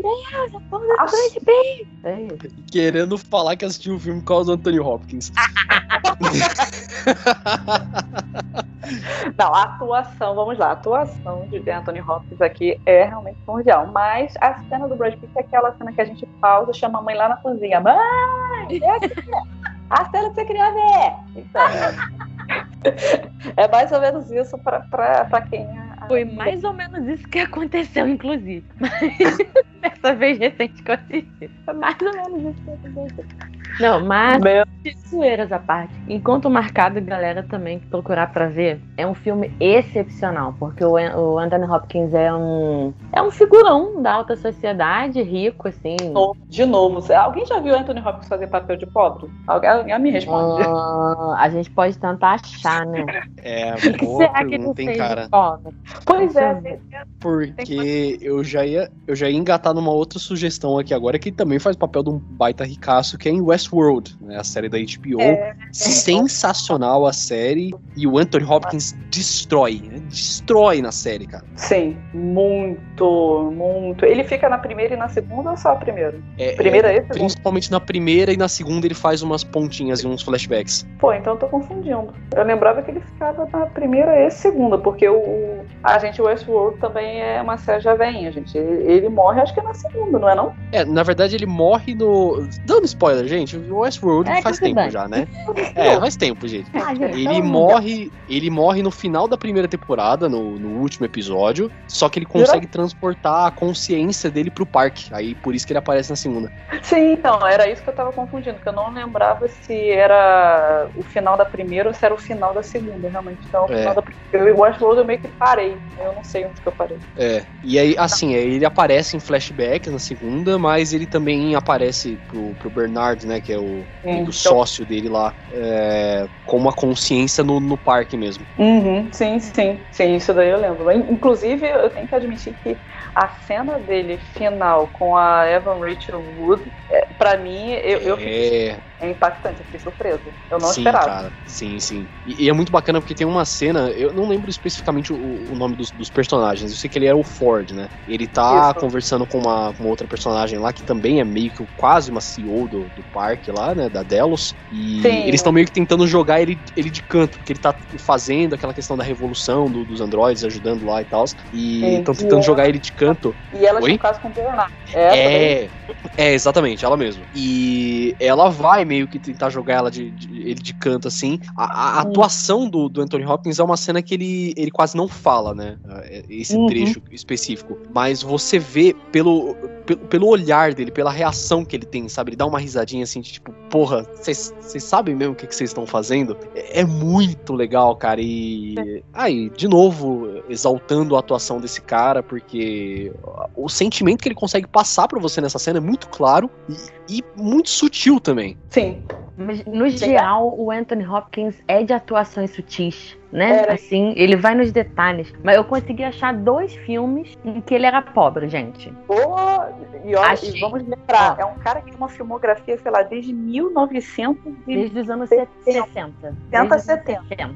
dois filmes que o cara é pobre. Você vê que o Não, cara assim, tem é a porque eu não. Eu, pô, gente, é impossível eu dizer que eu vi todos os filmes do Anthony Hopkins. Então vai ter mais pobre ali no meio. Mas, ó, vou- ele. Tô falando pobre no sentido assim, ele fez o Matusalém no Noé. Aquele Noé com o Russell Crowe. Ai, nossa, esse Ele Ah, era o Matusalém, caramba. Gente. Ah, não, eu tem que- lembrava mais que ele era Matusalém. Bom, gente, não é rico. Eu não lembrava nem É, que é, verdade. Não, É, eu e assim, é- algumas vezes. bem basicão também, mas que pode passar despercebido pra muita gente, ele é o Odin na Marvel, né? Ah, despercebido, não, mas, pô, É, despercebido. despercebido entre aspas, porque assim, quem assiste só os filmes da Marvel, por exemplo, não sabe quem é Anthony Hopkins. Ah, isso é verdade. Pô, é, nossa, Gente, isso é triste. Porque Por favor, você você chegar numa pessoa e perguntar assim: ah, quem que é o Anthony Hopkins? Ah, ele é o Odin da Marvel. É o cara que fez o Odin, né? Ela, Porra, você tá de sacanagem com o Anthony Hopkins, cara. Usar, tomar, meio O cara com sei lá quantas indicações ao Oscar, o cara com duas estatuetas.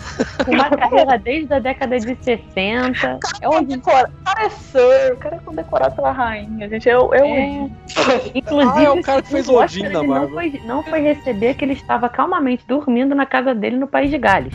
Ele falou que ele não Ah, ia lá verdade. receber. Ele falou que ele não ia lá se expor para receber, porque Claro. teve uma. é, Eles puseram sem convid... é, só as pessoas que receberam indicação ao Oscar. isso. Não teve convidado, não teve levar a esposa, marido, os filhos, assim, não teve nada, não podia. Só os indicados ao Oscar em alguns lugares é, nos Estados Unidos, lá em Hollywood mesmo. E já que foi, foi algum lugar da. Foi na Inglaterra, teve um lugar da Europa que eles escolheram pra isso também. Ele não foi, não. Ele tava dormindo. Não, acho que, acho que foi Inglaterra. Foi Inglaterra ou foi França? É, alguma. Lugares. é, Mas também teve. Mas acho que também teve um take na. Acho que também teve um take na Austrália, porque o Sacha Baron Cohen estava na Austrália. Então Ah. teve um take lá também. Mas vamos combinar, É. tá errado. Tá errado, Anthony Hopkins. Gente, um senhor de mais de Ah, 80 cara. anos de idade fica Tá dando rolezinho. Ele mora no país de Gales, então ele já não morava no mesmo país onde estava o estúdio de gravação. Ele já ia ter que fazer um deslocamento. Na pandemia, ele não tava nem um pouco afim de se expor, ele ficou dormindo. Tá errado. certo. Tá certíssimo. E eu vou te ser sincera, eu fiquei revoltadíssima. Eu fiquei revoltadíssima com esse Oscar, porque foi o prêmio mais anticlimático de toda a história do Oscar. Foi horrível. Foi horrível. Eu assisti, eu fiz questão de assistir. Foi horrível. Foi horrível. Não, você É. assistiu daí, eu tô quatro horas a mais, minha filha. Eu fiquei assistindo essa bagaça até as três e meia da manhã. Eu fiquei Nossa. acordada pra isso. É, eu é que te ajudei a ficar acordada, né? Que eu fiquei te perturbando. Sim, sim. Você Gente, e uma nós outra. somos amigos real de vida. Então eu ficava lá conversando com ela, a gente assistindo Oscar. Eu aqui na minha casa, no Rio de Janeiro, e ela lá na casa dela, no Porto, em Portugal, e a gente aqui. Tá, amiga, acorda, não baba não. E É. assim, Aí eu tá fiquei- vendo isso? Que desgraça. Que horrível. Não, e eu fiquei, eu fiquei revoltada não só pela, pelo anticlimático que foi, porque para quem se lembrar do Oscar que pô, fez pouco tempo, os dois grandes nomes que estavam concorrendo a melhor ator esse ano era o prêmio póstumo para o Chadwick Boseman e o Anthony Hopkins. Os outros, os outros era esquece, ninguém nem E lembrava. apesar, da, e apesar da incrível atuação do, do, do Do Anthony Chadwick, Hopkins, é, do, do Anthony Hopkins, na verdade, muita gente estava esperando que o próprio Chadwick fosse ganhar por conta, né, da homenagem e tudo assim. É, Exatamente. como foi com, com o Heath Ledger, né? Com o Heath Ledger, é verdade. É, no Exatamente. Oscar póstumo. Assim, Sim. não desmerecendo a, a atuação do Chadwick Boseman, jamais, porque eu assisti o, Não. a Voz Suprema do Blues e ele manda muito bem, cara. Manda. Sim, manda. eu já, eu já vi alguns, pô, eu já vi alguns filmes dele, porque também é, acabou que eles disponibilizaram mais filmes dele nas plataformas depois do falecimento dele, né? Ficou Sim, sim. Pô, o Acabou ficando mais fácil de você ter acesso à, à obra dele, né? A- a- Sim, o filme que ele fez com o filme que ele fez com Spike Lee, das, acho que é Das Five Blood, Irmãos de Armas, é muito bom. É muito bom, é longo, mas é muito bom, é uma das realmente melhores atuações, mas Ma Rainey's Black Bottom é realmente o top de, de atuação, foi muito boa. E o que me deixou revoltada é que eram dois grandes nomes que todo mundo realmente esperava. Essa tanto que jogaram o prêmio de melhor ator pro último. O prêmio de melhor filme era Foi. último. O Era eles seguraram essa tensão entre o Oscar de melhor ator até o final. Então, Uhum. revoltada que tanto se fosse pro Chadwick Boseman como Postman, como foi pro Anthony Hopkins o melhor ator, foi uma coisa meio o Joaquim, o Phoenix chegou e o Oscar de melhor ator vai para Anthony Hopkins. Tchau, gente. Foi, foi bizarro. A gente olhou assim, cara, what the fuck? Caramba, cara. É, primeiro assim, ele já não tava lá pra receber pelas circunstâncias. Sim. Exato. E ele tava certo, né? Como eu falei, um, um idoso de mais de 80 anos fazer uma viagem entre países no meio da pandemia pra talvez receber o Oscar. Recebeu Exato. pra talvez receber o Oscar. Exato.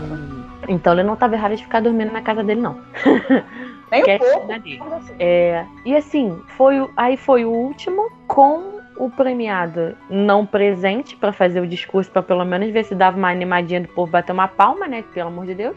É, não teve nem palma. É, então foi tipo Caramba. Anthony Hopkins. Uhum. Foi exatamente foi Anthony Aí Hopkins. teve uma meia dúzia assim de pá, pá, pá. Aí uh, acabou. Oi? Subiram os créditos. Então, assim, Nossa, cara, que horrível. Foi. E isso é uma coisa que a academia já sabe de antemão, a ordem da premiação. Então, cara, pra que você vai botar isso em último? Ao invés de você terminar o programa lá em cima, porque o pessoal de Nomadland tava lá pra ele. Todo lá.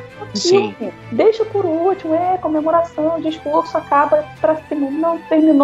Ah, Anthony Hopkins. Nossa, cara. É, mas é assim, isso é. Isso é um papo que, se a gente quiser, a gente se estende muito, porque eu acho que vale um programa só falando de premiação do Oscar, né? Porque total. apesar de ser, assim, um.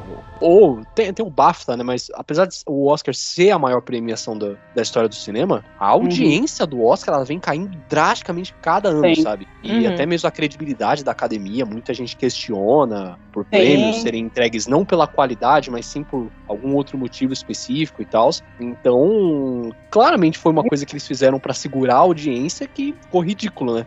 É, foi, Tá muito foi exatamente isso. não É, porque já praticamente já não tinha audiência. É aquilo que você falou. O pessoal já não estava acompanhando o Oscar. Aí deixou o, o, o, a- o suspense, a tensão no ar. Quando chega no final, foi. Então, assim, eu, eu achei, eu achei que acaba sendo uma falta de respeito até pro Anthony Hopkins.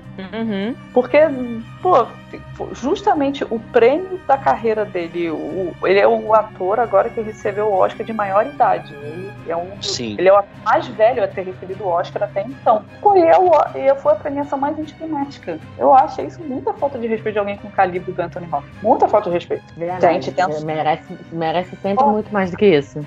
É. Nossa, muito mais, muito mais. O, o cara que, que já fez, pô, Drácula, já fez Drácula de Bram Stoker, já fez. Gente, assistam, assistam. Sim. Mas assim, vou fazer um aviso, vou, assim, pode fazer o comentário, mas eu vou fazer um, um aviso sobre Drácula de Bram Stoker. Vocês vão achar muito estranho. É, exatamente. Muito estranho. Eu assisti, assim, admito que eu não, que eu não assistia na época por N motivos, por- muito mais provavelmente porque na época a falta de interesse do que, enfim, mas. É, que eu inclusive esqueci o ano dele. Ele tem um clima mega velho, mega velho, mas ele não é tão velho assim. Ele é logo depois do Silêncio dos Inocentes, ele é 92. Isso aí, isso aí. 92 eu também não via esse tipo de filme, né, gente? Então. As nossas mães não deixavam, gente. Isso, as, as nossas mães prezavam pela saúde mental É, das crianças. Minha mãe não, não deixou eu ver também. É, Jo. Sua mãe não deixa ver até hoje, né? Tem cenas fortes, né, Lu? até hoje ela pode ver. Mas, gente, então, é de 92, né? Vocês pagaram essa. Não façam contas. É, mas aí eu fui ver esse filme real, assim, parei pra vencer. Tem menos, tem menos de 10 anos. Assim, tem uns 5 anos, eu acho. E Sim. eu já tinha. Eu, e assim, 5 anos atrás, pra filme, gente, eu já tinha a cabeça abertíssima. 10 anos atrás, pra filme, eu já tinha a cabeça abertíssima. Sempre gostei de ver coisas esquisitas. É, mas, gente, ele é, é um filme muito estranho. É. Muito estranho. E ele tem aquele clima de 1700 e qualquer coisa, né? Assim, Sim, sim. Naquela época meio vitoriana. É, isso aí. Gente, é muito esquisito. Não, e, e Ele é bom. Ele só é esquisito, mas é muito bom. É, assim, ele é muito esquisito, ele tem. ele- a- as cores que ele usa são aquelas cores bem soturnas, ele tem um erotismo. É, é um meio- filme escuro. é um filme escuro, ele tem um erotismo ali. Você tem a Winona Ryder novinha, novinha. Tem o Keanu Reeves. É verdade, gente. É, é bem. Ai, não, É. mas a outra coisa muito emblemática dele é a máscara do Zorro. Aí sim, gente, tá muito. Eu adoro a máscara do Zorro, gente, admito. Sim, é aquele filme de domingo, vamos combinar. Aquele filmão que passou em 900 vezes na sessão da tarde, na temperatura máxima. Quem da nossa geração não viu esse filme 15 vezes? Pô, 15, 16. Cara, eu, Eu tenho, que adoro. admitir que, eu tenho que admitir que eu demorei para lembrar do Anthony Hopkins nesse filme, porque pra mim a cena emblemática da, da máscara do Zorro ainda é o Antônio Bandeiras O fazendo Antônio o Bandeiras. É o Antônio Bandeiras meio que tirando, cortando a roupa da Catherine Zeta-Jones com a espada. é muito sexista. tá vendo, gente? Tá vendo? Cada uma lembra de uma coisa estranha. Mas não me zoem por causa do bumbum do Brad Pitt no encontro marcado. O filme é muito, é muito intenso de verdade. Você tem Sim. que ver. Quando eu revi, que eu tinha esquecido bastante coisa já do filme, o enredo geral eu, eu lembrava. É, mas assim, gente, o filme também é muito velho, spoiler coisa assim, nenhuma. O... ele, o, o personagem de Anthony Hopkins é um, um, figurão empresário, tem uma filha, que em algum momento ele pretende deixar as coisas todas para a filha dele. É, a, a, filha dele conhece lá um rapaz numa lanchonete, não sei o que, que é o Brad Pitt, e é, eles ficam assim, dando as trocadinhas de olhar, não sei o que, fica meio. não rola nada. O Brad Pitt é atropelado morre. Olha que beleza. Cara, inclusive essa cena é, é, uma coisa muito bizarra desse filme. É, inclusive, hoje, no dia da, desta gravação, gente, a minha mãe me mandou um meme em que é a cena do atropelamento do Brad Pitt. é a mãe da Joyce.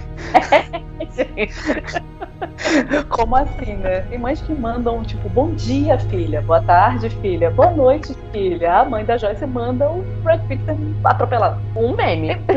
um meme. É o estagiário sendo atropelado pelas tarefas do cotidiano. Aí passa um carro, passa outro, passa outro. É muito justo. Ah, então a cena é Ai, é bizarra, cara. não é? A cena é horrorosa. Cara, a cena é muito bizarramente anticlimática, porque tem uma troca de olhares, eles ele conversam, você vê que, que tá crescendo um amorzinho fofinho ali. Aí tem aquela famosa cena de cada um vai pra um canto e olha para trás, o outro tá de costas, aí o outro se vira, o outro tá de costas, e é literalmente do nada, assim, nada. Tipo, você tá tirando uma cena fofinha, não, ele vai voltar e falar com o É, ah, ele foi atropelado. Três vezes. Ah, ele morreu. ah. É, é Inclusive, gente, a gente tá falando aqui nesses filmes. Tem esse filme na Netflix, tem Prato Vermelho. Isso. Tem. Missão só, só o próprio Silêncio dos Inocentes que vai ser um pouco difícil de achar, né? Porque é. não tá nos principais uh, streamings assim. É, mas, mas é, dando pra, pra assistir, gente, tendo a é. oportunidade assim de assistir, assistam, que é um filme praticamente obrigatório, assim. Sim. Vejam o máximo Sim. de obras do Anthony Hopkins, gente. Anthony Hopkins é Exatamente. é riqueza, é cultura. Sim. É maravilhoso assistir o Anthony. É Nesse encontro marcado mesmo, eu acho que é um dos poucos filmes, assim, a Máscara de Zorro tem um tomzinho de comédia, né? Então tem ele com um pouco mais de sorrisos e gracejos, né? Uhum. É, por, por, mais. É, por mais estranho que seja. Oi? Não entendi. Ele tá, galho, ele tá galhofão. É, super. é, super. acho que é, é, o que mais ele tá assim, acho que é a máscara do Zorro. É, enquanto marcado, tem uns momentos de brincadeirinhas e de piadinhas, assim, de gracejos porque hum, no, no, contexto lá louco, o Brad Pitt é a morte. E aí a morte, encontro marcado, sacaram, gente? Ele ah, vai lá porque ele tem um encontro marcado com o personagem do Anthony Hopkins. Mas eles passam o filme todo meio que amiguinhos. E acontece muita coisa durante o filme, e muitas coisas interessantes, e tem uns gracejinhos, assim, que, que te, te quebra a imagem do Anthony muito sério, sabe? Sim, é sim. Ele continua aquela pessoa contida é, mas ele. Mas não é tão. tão não fica tão sério. Tem um outro filme super, super esquisito que eu tava conversando aqui antes da gente gravar, conversei com a Rick que eu, que eu vi. Como é que é? Que é o Presságios de um Crime. Isso. É, nesse, o personagem dele já é bem. é meio loucão, assim. E... Ele faz um dente, não é? É, ele é. Eu não lembro se ele já tinha sido. Acho que ele tinha sido também da polícia. Mas ele tem uns dons de vidência. Então, o pessoal procura ele ele para ajudar com um caso, de novo. Só que sem ser o Hannibal. Calma, que ele Mas... não vai fritar cérebros nesse é, filme. Nesse não... caso, é... ele não come ninguém, não frita cérebro, não tira pedaços. Não morde a cara das pessoas. Mas tem um contexto ali de que os, os novatos da polícia também vão atrás dele para pedir ajuda. E aí, assim, tem aqueles que acreditam no dom dele, outros que não acreditam, que acham estranho. E, enfim, aí ele ajuda numa investigação super complexa. O filme é, é, bem bom porque tem, tem a questão psicológica, tem um pouco dessa questão do, do da religiosidade ou misticismo, como queiram, pela clarividência dele, mas tem a ação, porque ele ainda é uma, ele ainda é uma perseguição policial. Ele é uma investigação com um pouco mais de perseguição. Não tem tanto a característica do, do Hannibal de ser só um serial killer, perfil psicológico, não sei o quê. Ele tem a investigação maior, as, mais cenas de ação. É, é, bem interessante para vê-lo também num pouco de cenas de ação. Mas eu vou é, falar porque... que o, o, o mais recente dele que eu vi, que eu achei muito, muito bom. Eu não sei se vocês viram. Que eu, eu vi muito por causa da minha avó. Dois papas. Gente. Eu, falar, né? eu acho maravilhoso. São os dois atores Cara, eu não assisti esse filme ainda. E eu tenho muita vontade de ver. Por favor. É maravilhoso. É a Caraca, você. você... É isso. É, é o Jonathan Price com o Anthony Hopkins, cara. É maravilhoso. Esse filme é muito bom. Que da hora, cara. E o filme. Porque assim, ah, a galera fica, ai, mas eu não sou religioso, não, não vejo papa, me interessa o papa. Mas o filme, você imagina duas figuras da, vamos colocar dessa forma, da alta patente religiosa conversando. E, e são duas figuras completamente diferentes uma da outra. Isso, totalmente opostas. São totalmente opostos, totalmente opostos. Totalmente. E aí encaixou assim, primeiro que o Anthony Hopkins quando, quando caracterizaram ele, gente, podia ser irmão do Bento XVI. É, ficou podia. muito parecido, cara. Ficou muito parecido. Ficou muito Nossa. parecido. Até o Jonathan Price também bem parecido com o Papa Não, Francisco. Ficou demais. As caracterizações ficaram muito boas. Sim. Muito. E aí é muito, muito divertido ver, porque realmente o Hopkins fazendo o Bento XVI, que, que é, ele ainda é, ele é muito ainda. sério, né? É muito, muito contido, muito. Né? Aquela, aquela coisa meio. Inclusive, né? É, inclusive, para quem não, não é inteirado muito nisso, grande parte dos próprios católicos não é muito com a cara dele, não, tá, galera? não achava ele muito ah, assim, né? Ele é, zero, ele é zero carismático, gente, zero carismático. É, ele era zero carisma e ele representava muito a cara da antiga igreja. Era muito. É, da antiga do século XII. Isso, exato. É. Só se dizer, é isso mesmo. É isso, isso. Ele era muito isso. Ninguém gostava. Assim, é, eram é, raras as pessoas gostavam do Lance pessoas. Eram raras. Foi, foi bem estranho. Então, nesse contexto todo estranho, o Hopkins se encaixou muito bem, assim, como esse homem, assim, sério, né? Meio sisudo, lá, lá, né? Mas de vez em quando soltava uns negócios, assim, umas bobagens. E aí você, tipo, ria do nada da cara dele. Aí você fala, gente, como assim? E o Jonathan Price fazendo o Francisco. Francisco, que aí já é mais, mais solto, assim, conversa e tal. Gente, a cena mais maravilhosa é deles vendo futebol juntos. Uhum. Na... É maravilhosa demais. Sim, porque pelo que eu lembro, o Papa Bento XVI, pelo menos no filme, aí não sei se eles pegaram algumas características reais, o Papa Bento XVI, ele tinha um negócio de, de estar sempre sozinho, vendo a TV naquele horário em que ele estava comendo. E nisso o Papa Francisco estava junto. É. E o Papa Francisco, acho que se não me engano, teve a ideia de botar o futebol pra assistir, porque o Papa Francisco era fissurado. Caraca. Argentina! pediram uma pizza. Eu lembro dessa história. É, que o Papa, bom, gente. Que o Papa Bento comia sempre. Depois aí chegou o Papa e disse: Não, vou, vou ali descer, vou comprar uma pizza. Vou é, aí comprou. Ele super vai. É muito legal. Porque eles, é, eles trouxeram as duas figuras que talvez nunca tenham tido todos aqueles dias de convívio como tiveram no filme mas depois que eu assisti o filme, eu falei, gente, se me falarem que todas essas conversas aconteceram, eu acredito. É, Porque justamente por eles serem figuras completamente opostas, eles têm discussões ali é, muito muito próximas da realidade, sabe? Eles não ficam tendo, para quem não viu, eles não ficam o tempo todo tendo discussões filosóficas, ficam, não. sabe, procurando o sentido da vida ali na conversa. Não, muitas vezes eles conversam sobre a forma como eles vão lidar com um determinado problema. Sim. Ah, a gente deve ou não se meter nos problemas sociais, já que nós somos considerados chefes de Estado? Ah, um acha que não, o outro acha que sim. Sim, até porque a gente tem que lembrar que ali é uma situação em que um está avaliando o provável sucessor dele, porque se não me engano, nessa é, época, o Francisco, ele estava cotado, mas ainda não havia tido a votação no, no clérigo hum. para ele ser o Papa. Então ele estava avaliando o possível sucessor, o mais forte sucessor que iria ter. É, porque sempre tem, tem uma lista de, de preferidos. Sim, Porque sim. qualquer cardeal pode, é, ali, né? O cardeal da- de determinada idade, a partir de determinada idade, com tanto tempo de ordenação, tem as normas lá.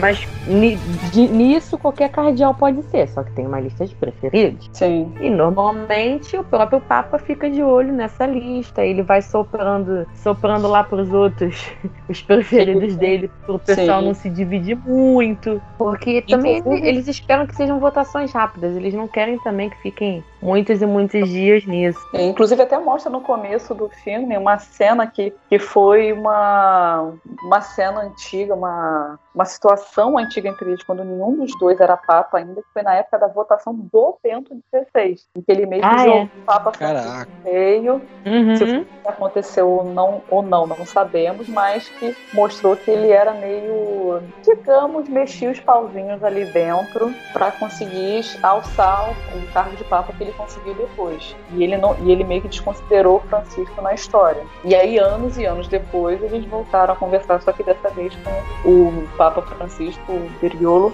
já forte, um nome forte para assumir o lugar dele, já que ele já estava emérito. Caramba, Hum. que legal. Cara, é muito bom. Ah, você É, o filme é muito legal, é muito bom. Muito E bom. você, E um assim, outro- você consegue rir, você consegue Sim, dar uma sim, filosofada junto com eles, você consegue questionar problemas é, bobos, assim, sabe? Porque, como eu falei, eles, eles, um papa, quando é escolhido, ele se torna o chefe de, o chefe de Estado do Vaticano. O Vaticano Sim. é um país, né, galera? Se vocês não, não têm É, geografia. é, é, é, exatamente. De repente vocês não têm muito conhecimento sobre essa parte, mas o Vaticano ele é um país dentro de Roma. Então ele é o chefe de Estado do Vaticano. Você mora dentro do Vaticano, você é comandado pelo Papa. Então, Exatamente. tem essa E questão. só Aí se preocupam com o social do entorno, né? da- de tudo Sim. que está em volta deles. É, e só lembrando também, o, o filme é dirigido pelo Fernando Meirelles, né? É. Conhecedor nosso, brasileiro, que fez Cidade Isso. de Deus, ensaio Exatamente. sobre a cegueira, então é, é um bom trabalho de direção, cara. Apesar de eu não Nossa, ter visto o filme, é, não, só mas vejo é o muito, pessoal rasgando elogios a ele. Sim, a qualidade é maravilhosa. Uhum. É maravilhosa. Você E não, é um- duvida nem por um segundo que eles poderiam ser Bento e Francisco conversando. Não, não, não duvida. E não é um filme pesado. Não é aquele filme que Não. você vai olhar, ah, meu Deus do céu, eu vou morrer no meio desse filme de sono. Não, não é. É um filme que ele mostra muito flashback, ele É. mostra um bate-bola bem legal entre os dois, assim, vale a pena. Não é um filme cansativo de assistir. É. Ah, Legal. e tem inserções de cenas reais também. Ah, sim, sim. Sim, É. mas acho que isso era mais pro final, eu acho. É, tem, Acho que no é mais- final tem umas cenas deles juntos e dos reais, né, no caso. É, Juntos. dos verdadeiros. E por causa das conversas tem umas, algumas poucas inserções dos é, daquela, daquelas cenas na, na Praça São Pedro de das eleições, né, das escolhas dos, dos papas. Aí tem umas cenas ali que são verdadeiras também. Sim, sim. Sim, tem, tem essas cenas também. E tem um outro filme que eu assisti dele também, tá na Netflix, que aí sim eu posso dizer que ele é um pouco mais denso e um pouco mais arrastado, mas que, ele, que o Anthony Hopkins também foi indicado ao Oscar de melhor ator em 1994, que pouquíssima gente fala sobre, que é um filme chamado Vestígios do Dia. Eu assisti esse filme hoje, é o Anthony Hopkins com a Emma Thompson, e é um filme, assim, sensacional. Ele, de novo, pra variar, faz alguém da alta, da alta sociedade, só que, pasmem, ele não é o, o cara rico, ele é o mordomo do cara rico. Ah, Ah, plot twist da história? Olha aí, ele é da sociedade, mas não é exatamente rico. Não é exatamente rico, mas é, é engraçado porque ele faz um mordomo que já está servindo há muitos anos numa casa e a, a narrativa do filme toda constrói na base do personagem de Anthony Hopkins, que é um mordomo que ah, se preocupa tanto com o trabalho que ele basicamente ele não tem vida. A vida dele é aquele trabalho. Então ele passa pano, muito pano pro que o chefe fala. Ele não se envolve nos assuntos do que não sejam de competência do trabalho dele. Então o próprio chefe dele, que é um granfino, rico, começa a se envolver muito com o nazismo. Esse filme ele pega dois períodos, ele pega um período pós Segunda Guerra e depois faz uns flashbacks da época de 1930, o período entre guerras, em que o, o dono da mansão ele começa a se envolver, começa a flertar um pouco com o nazismo, começa a ter uma ideia de que não, a gente tem que reerguer a Alemanha, eles não podem ficar assim depois da Primeira Guerra, é um absurdo eles ficarem assim. E depois a gente vê como que a história se desenrolou, né, gente, na Segunda Guerra.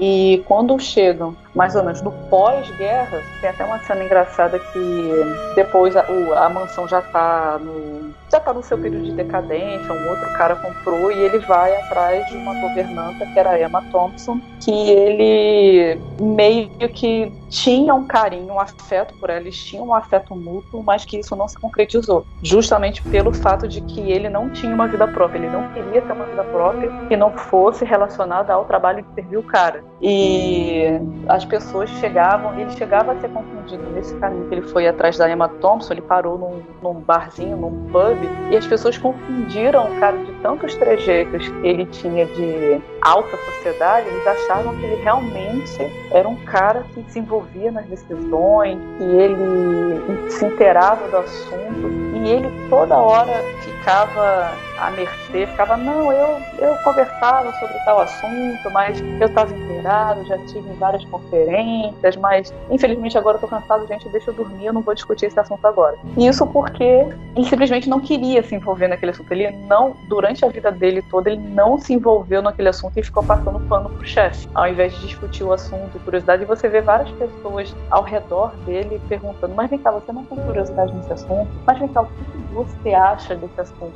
E é sensacional o primor que ele faz de atuação, que ele passa a sensação de que ele está incomodado, não pelo fato da pessoa estar tá perguntado isso para ele, mas ele está incomodado pelo fato de ele nunca ter se interessado, pelo fato de ele nunca ter vivido uma vida que não fosse trabalhar para aquele cara. Então, assim, é um filme longo, é um filme que dá umas duas horas e meia, mas quem puder também assista, porque vale a pena pela atuação tanto do Anthony Hopkins, da Emma Thompson, tá lá na Netflix também, e é um filme que é pouquíssimo falado, muito pouco falado, mesmo pelas indicações. Sabe sensacional, um sensacional. mais paciência, eu vejo.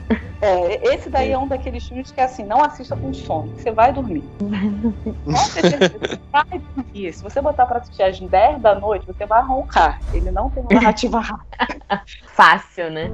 Fácil, mas ele é bom. Entendi. Gente, agora que eu lembrei que. Eu lembrei não, né? Eu tava mexendo aqui e a internet me lembrou de que ele te, esteve no Transformers O Último Cavaleiro. Puta merda. Meu Deus, gente. Ah, isso aí é uma coisa que a gente esquece também, né? Todo mundo erra. Mas eu vou falar uma coisa.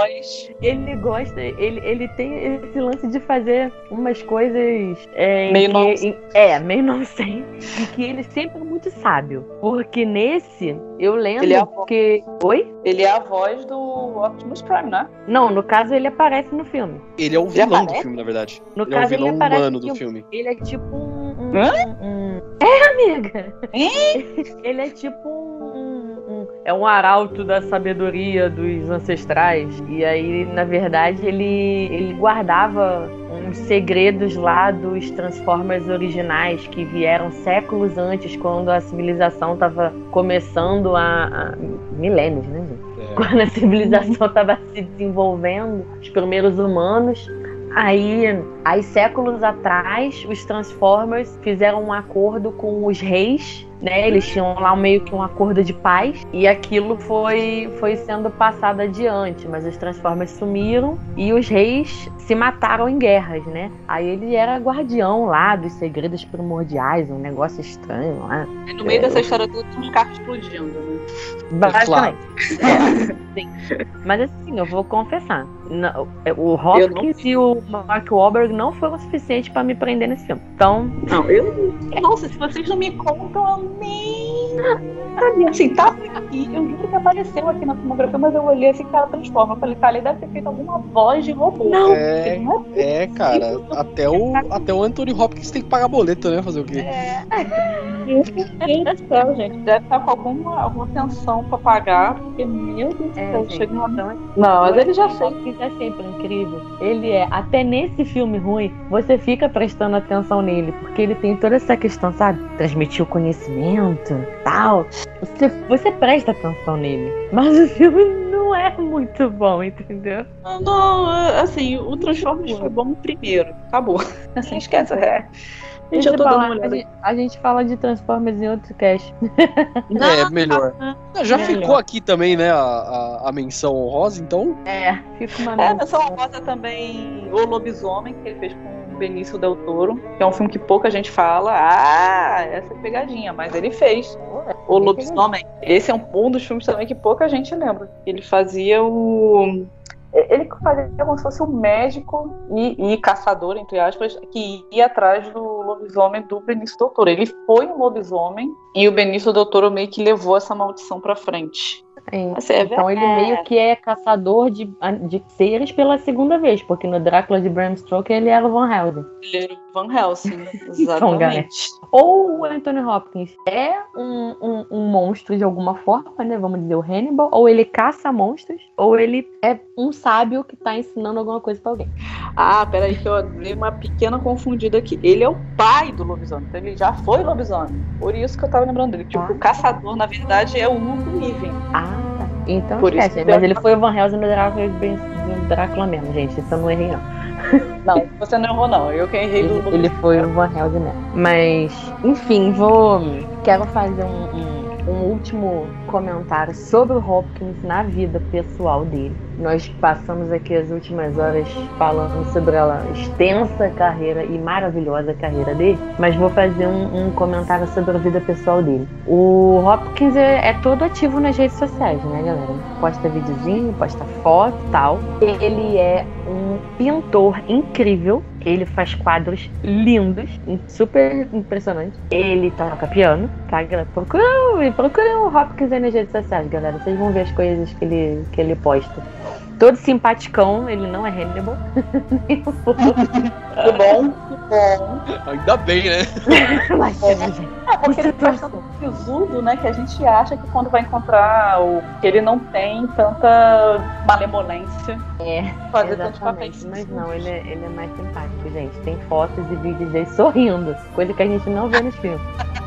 Cara, é muito raro. É. E aí tem uma informação que, assim, pipocou mais recentemente. E ele falou que descobriu isso já na terceira idade, considerando que ele tem 82 anos. Ele deve ter descoberto há algum tempo que ele tem síndrome de Asperger, gente. Ele se encaixa no transtorno do espectro autista. É verdade. E Verdade. ele só descobriu isso muito idoso. Caramba, cara. É, Caramba. é um- bem O louco, assim. Claro, né? Você imaginar que com mais de 80 anos, é, 80 anos atrás, também ninguém ia perceber isso nele, né? É, Não. até porque, assim, ele até explica, explica em, em algumas entrevistas que, que ele é o que se chama de.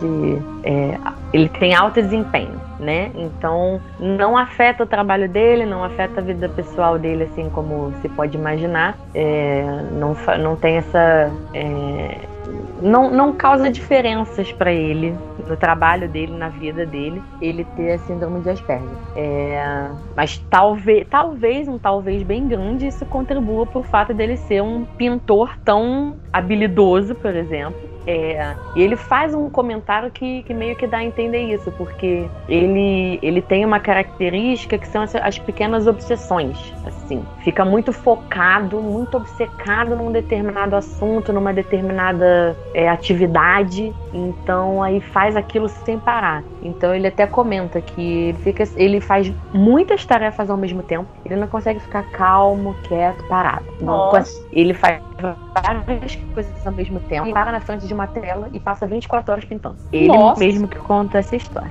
Ele é aquele É. tipo de pessoa que Caramba, até cara. terminar, aquele tipo de pessoa que até terminar ele tá ali focado. Não vai nem- parar. Gente. Exatamente. Ou seja, ele é Então, é. Basicamente. É, então, se você parar para pensar que desde a década de 60 ele tem no mínimo um filme por ano, quando não tem dois, três filmes por ano, Olha a máquina de trabalho em ação, né? Sim, a filmografia dele é gigante, gigante. Fora, além de filme, séries como Westworld, né?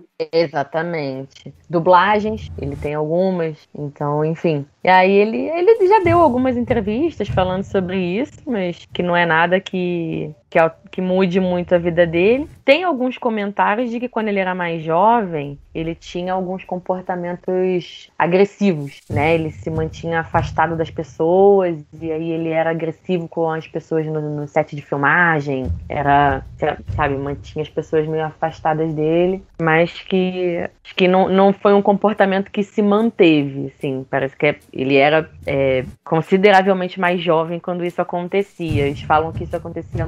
Alguns comentários que eu vi aqui que isso acontecia bastante na década de 70. Então você pensa que isso tem essencialmente 50 anos, né? É, é, década de 70, 40 e poucos, 50 anos atrás. Então ele era um homem de 30 e tantos anos de idade, 30 e poucos anos de idade. Aí provavelmente, né? Já, já, já devia ter uma personalidade. Ele já era muito agitado. Aí no auge daquela energia, né? Energia de trabalho. Aí é, não, uma coisa com a outra. E já tinha uma personalidade um pouco mais agressiva. Mas depois a meio que, que parece que amenizou, assim. Não e... deve ser nem perto do que o Christian Bale faz hoje. Não, nem, nem um pouco. Não, o Christian Bale vai ser o Anthony Hopkins da nova geração. Veremos Christian daqui a 30 anos falando, olha, quando eu era jovem, eu fui, aí daqui a pouco ele vai fazer o Papa Emérito do, do... Enfim, teremos Christian Bale. É, da, daqui a 30 anos a gente grava um podcast do Christian Bale. eu tô querendo gravar o dele esse ano ainda, né? É verdade, verdade, verdade. Vai, vai sair, vai sair. Meu Deus, já virou, já virou promessa isso daí. Nossa, já virou muito. Não, mas eu já consegui virou... tirar uma promessa muito forte que foi a do Leonardo DiCaprio. Aquela ali eu venho lutando há um ano por ela. Foi assim, sabe, na unha. Eu consegui Gente, tirar isso. Que? Não, façam, não façam isso, não é tão legal. Gente, é, uma última dica. Eu ia falar assim: a última dica é, por favor, assistam Meu Pai também. A gente está falando de todos os outros filmes do Anthony Hopkins. Quem puder, assista o filme dele esse ano. É definitivamente a gente, todo mundo fala, é uma das melhores atuações. De, é, é uma das melhores atuações dele, porque é ele em tela o tempo inteiro, tempo inteiro. E, e, e não é só é, um cara sisudo que a gente vê em todos os outros filmes. A gente vê um cara que está passando por um processo de fragilidade, desculpa, de fragilidade. É um cara que está com Alzheimer e está se perdendo. Então, assim, é definitivamente uma das melhores atuações dele de todos os tempos. Quem puder, pelo amor de Deus, assista meu pai. Vale muito a pena. Recado dado. Recado dado. Bom, e é com essa indicação maravilhosa, depois desse papo sensacional sobre o Anthony Hopkins, que a gente vai finalizando o cast por aqui. Eu quero agradecer muito a participação de vocês e, claro, dar agora esse tempinho pro Jabá da Renata. Então, o palco é todo seu. Ai, meu Deus do céu, eu sou técnica do Jabá. Gente, olha, por favor, sigam lá no Instagram, Mida 5 minutinhos, é a página que eu tenho, em que eu falo tanto sobre séries, sobre filmes, você tem críticas faladas, você tem escritas, tem alguns spoilers. Lá eu coloco também alguns papéis esquecidos. E você olha assim, eu já vi esse ator em algum lugar. Tá lá o nome dele também. Curiosidades, novidades. Então, é uma página que eu estou gostando muito de fazer, está sendo super divertido. E, por favor, deem lá esse apoio. E qualquer sugestão, dúvida também, ou até ideias, estamos lá abertos, me mandem um DM, vão lá, arroba me dá cinco minutinhos. É isso aí. Bom, muito obrigado por você que escutou até aqui. Só lembrando você de seguir a gente nas nossas redes sociais, o arroba Super Hero Brasil, tanto no Facebook quanto no Instagram. Acompanhe o nosso site também, o superherobrasil.com.br Não esqueça de conferir a nossa loja online, que é a Super Hero Brasil Store.com.br. E nós também estamos na Shopee. É só você procurar o mesmo nome lá que você acha a gente. Vários itens nerds que eu tenho certeza que você vai gostar. E claro, continue escutando o nosso podcast semanal, o Audio Hero, sempre baseado em puro achismo e teoria da conspiração. É isso aí, gente. Muito obrigado por terem acompanhado até aqui. Até semana que vem. Ui! E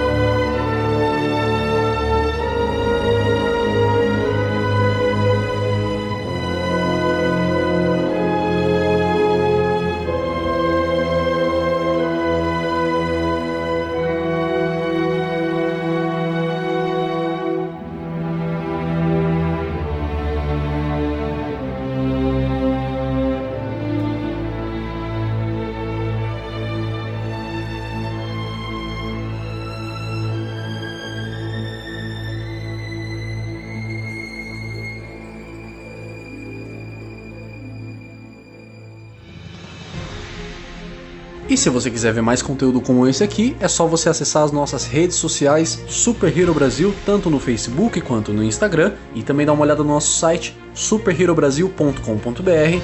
Dá uma passada lá, tenho certeza que você vai gostar muito.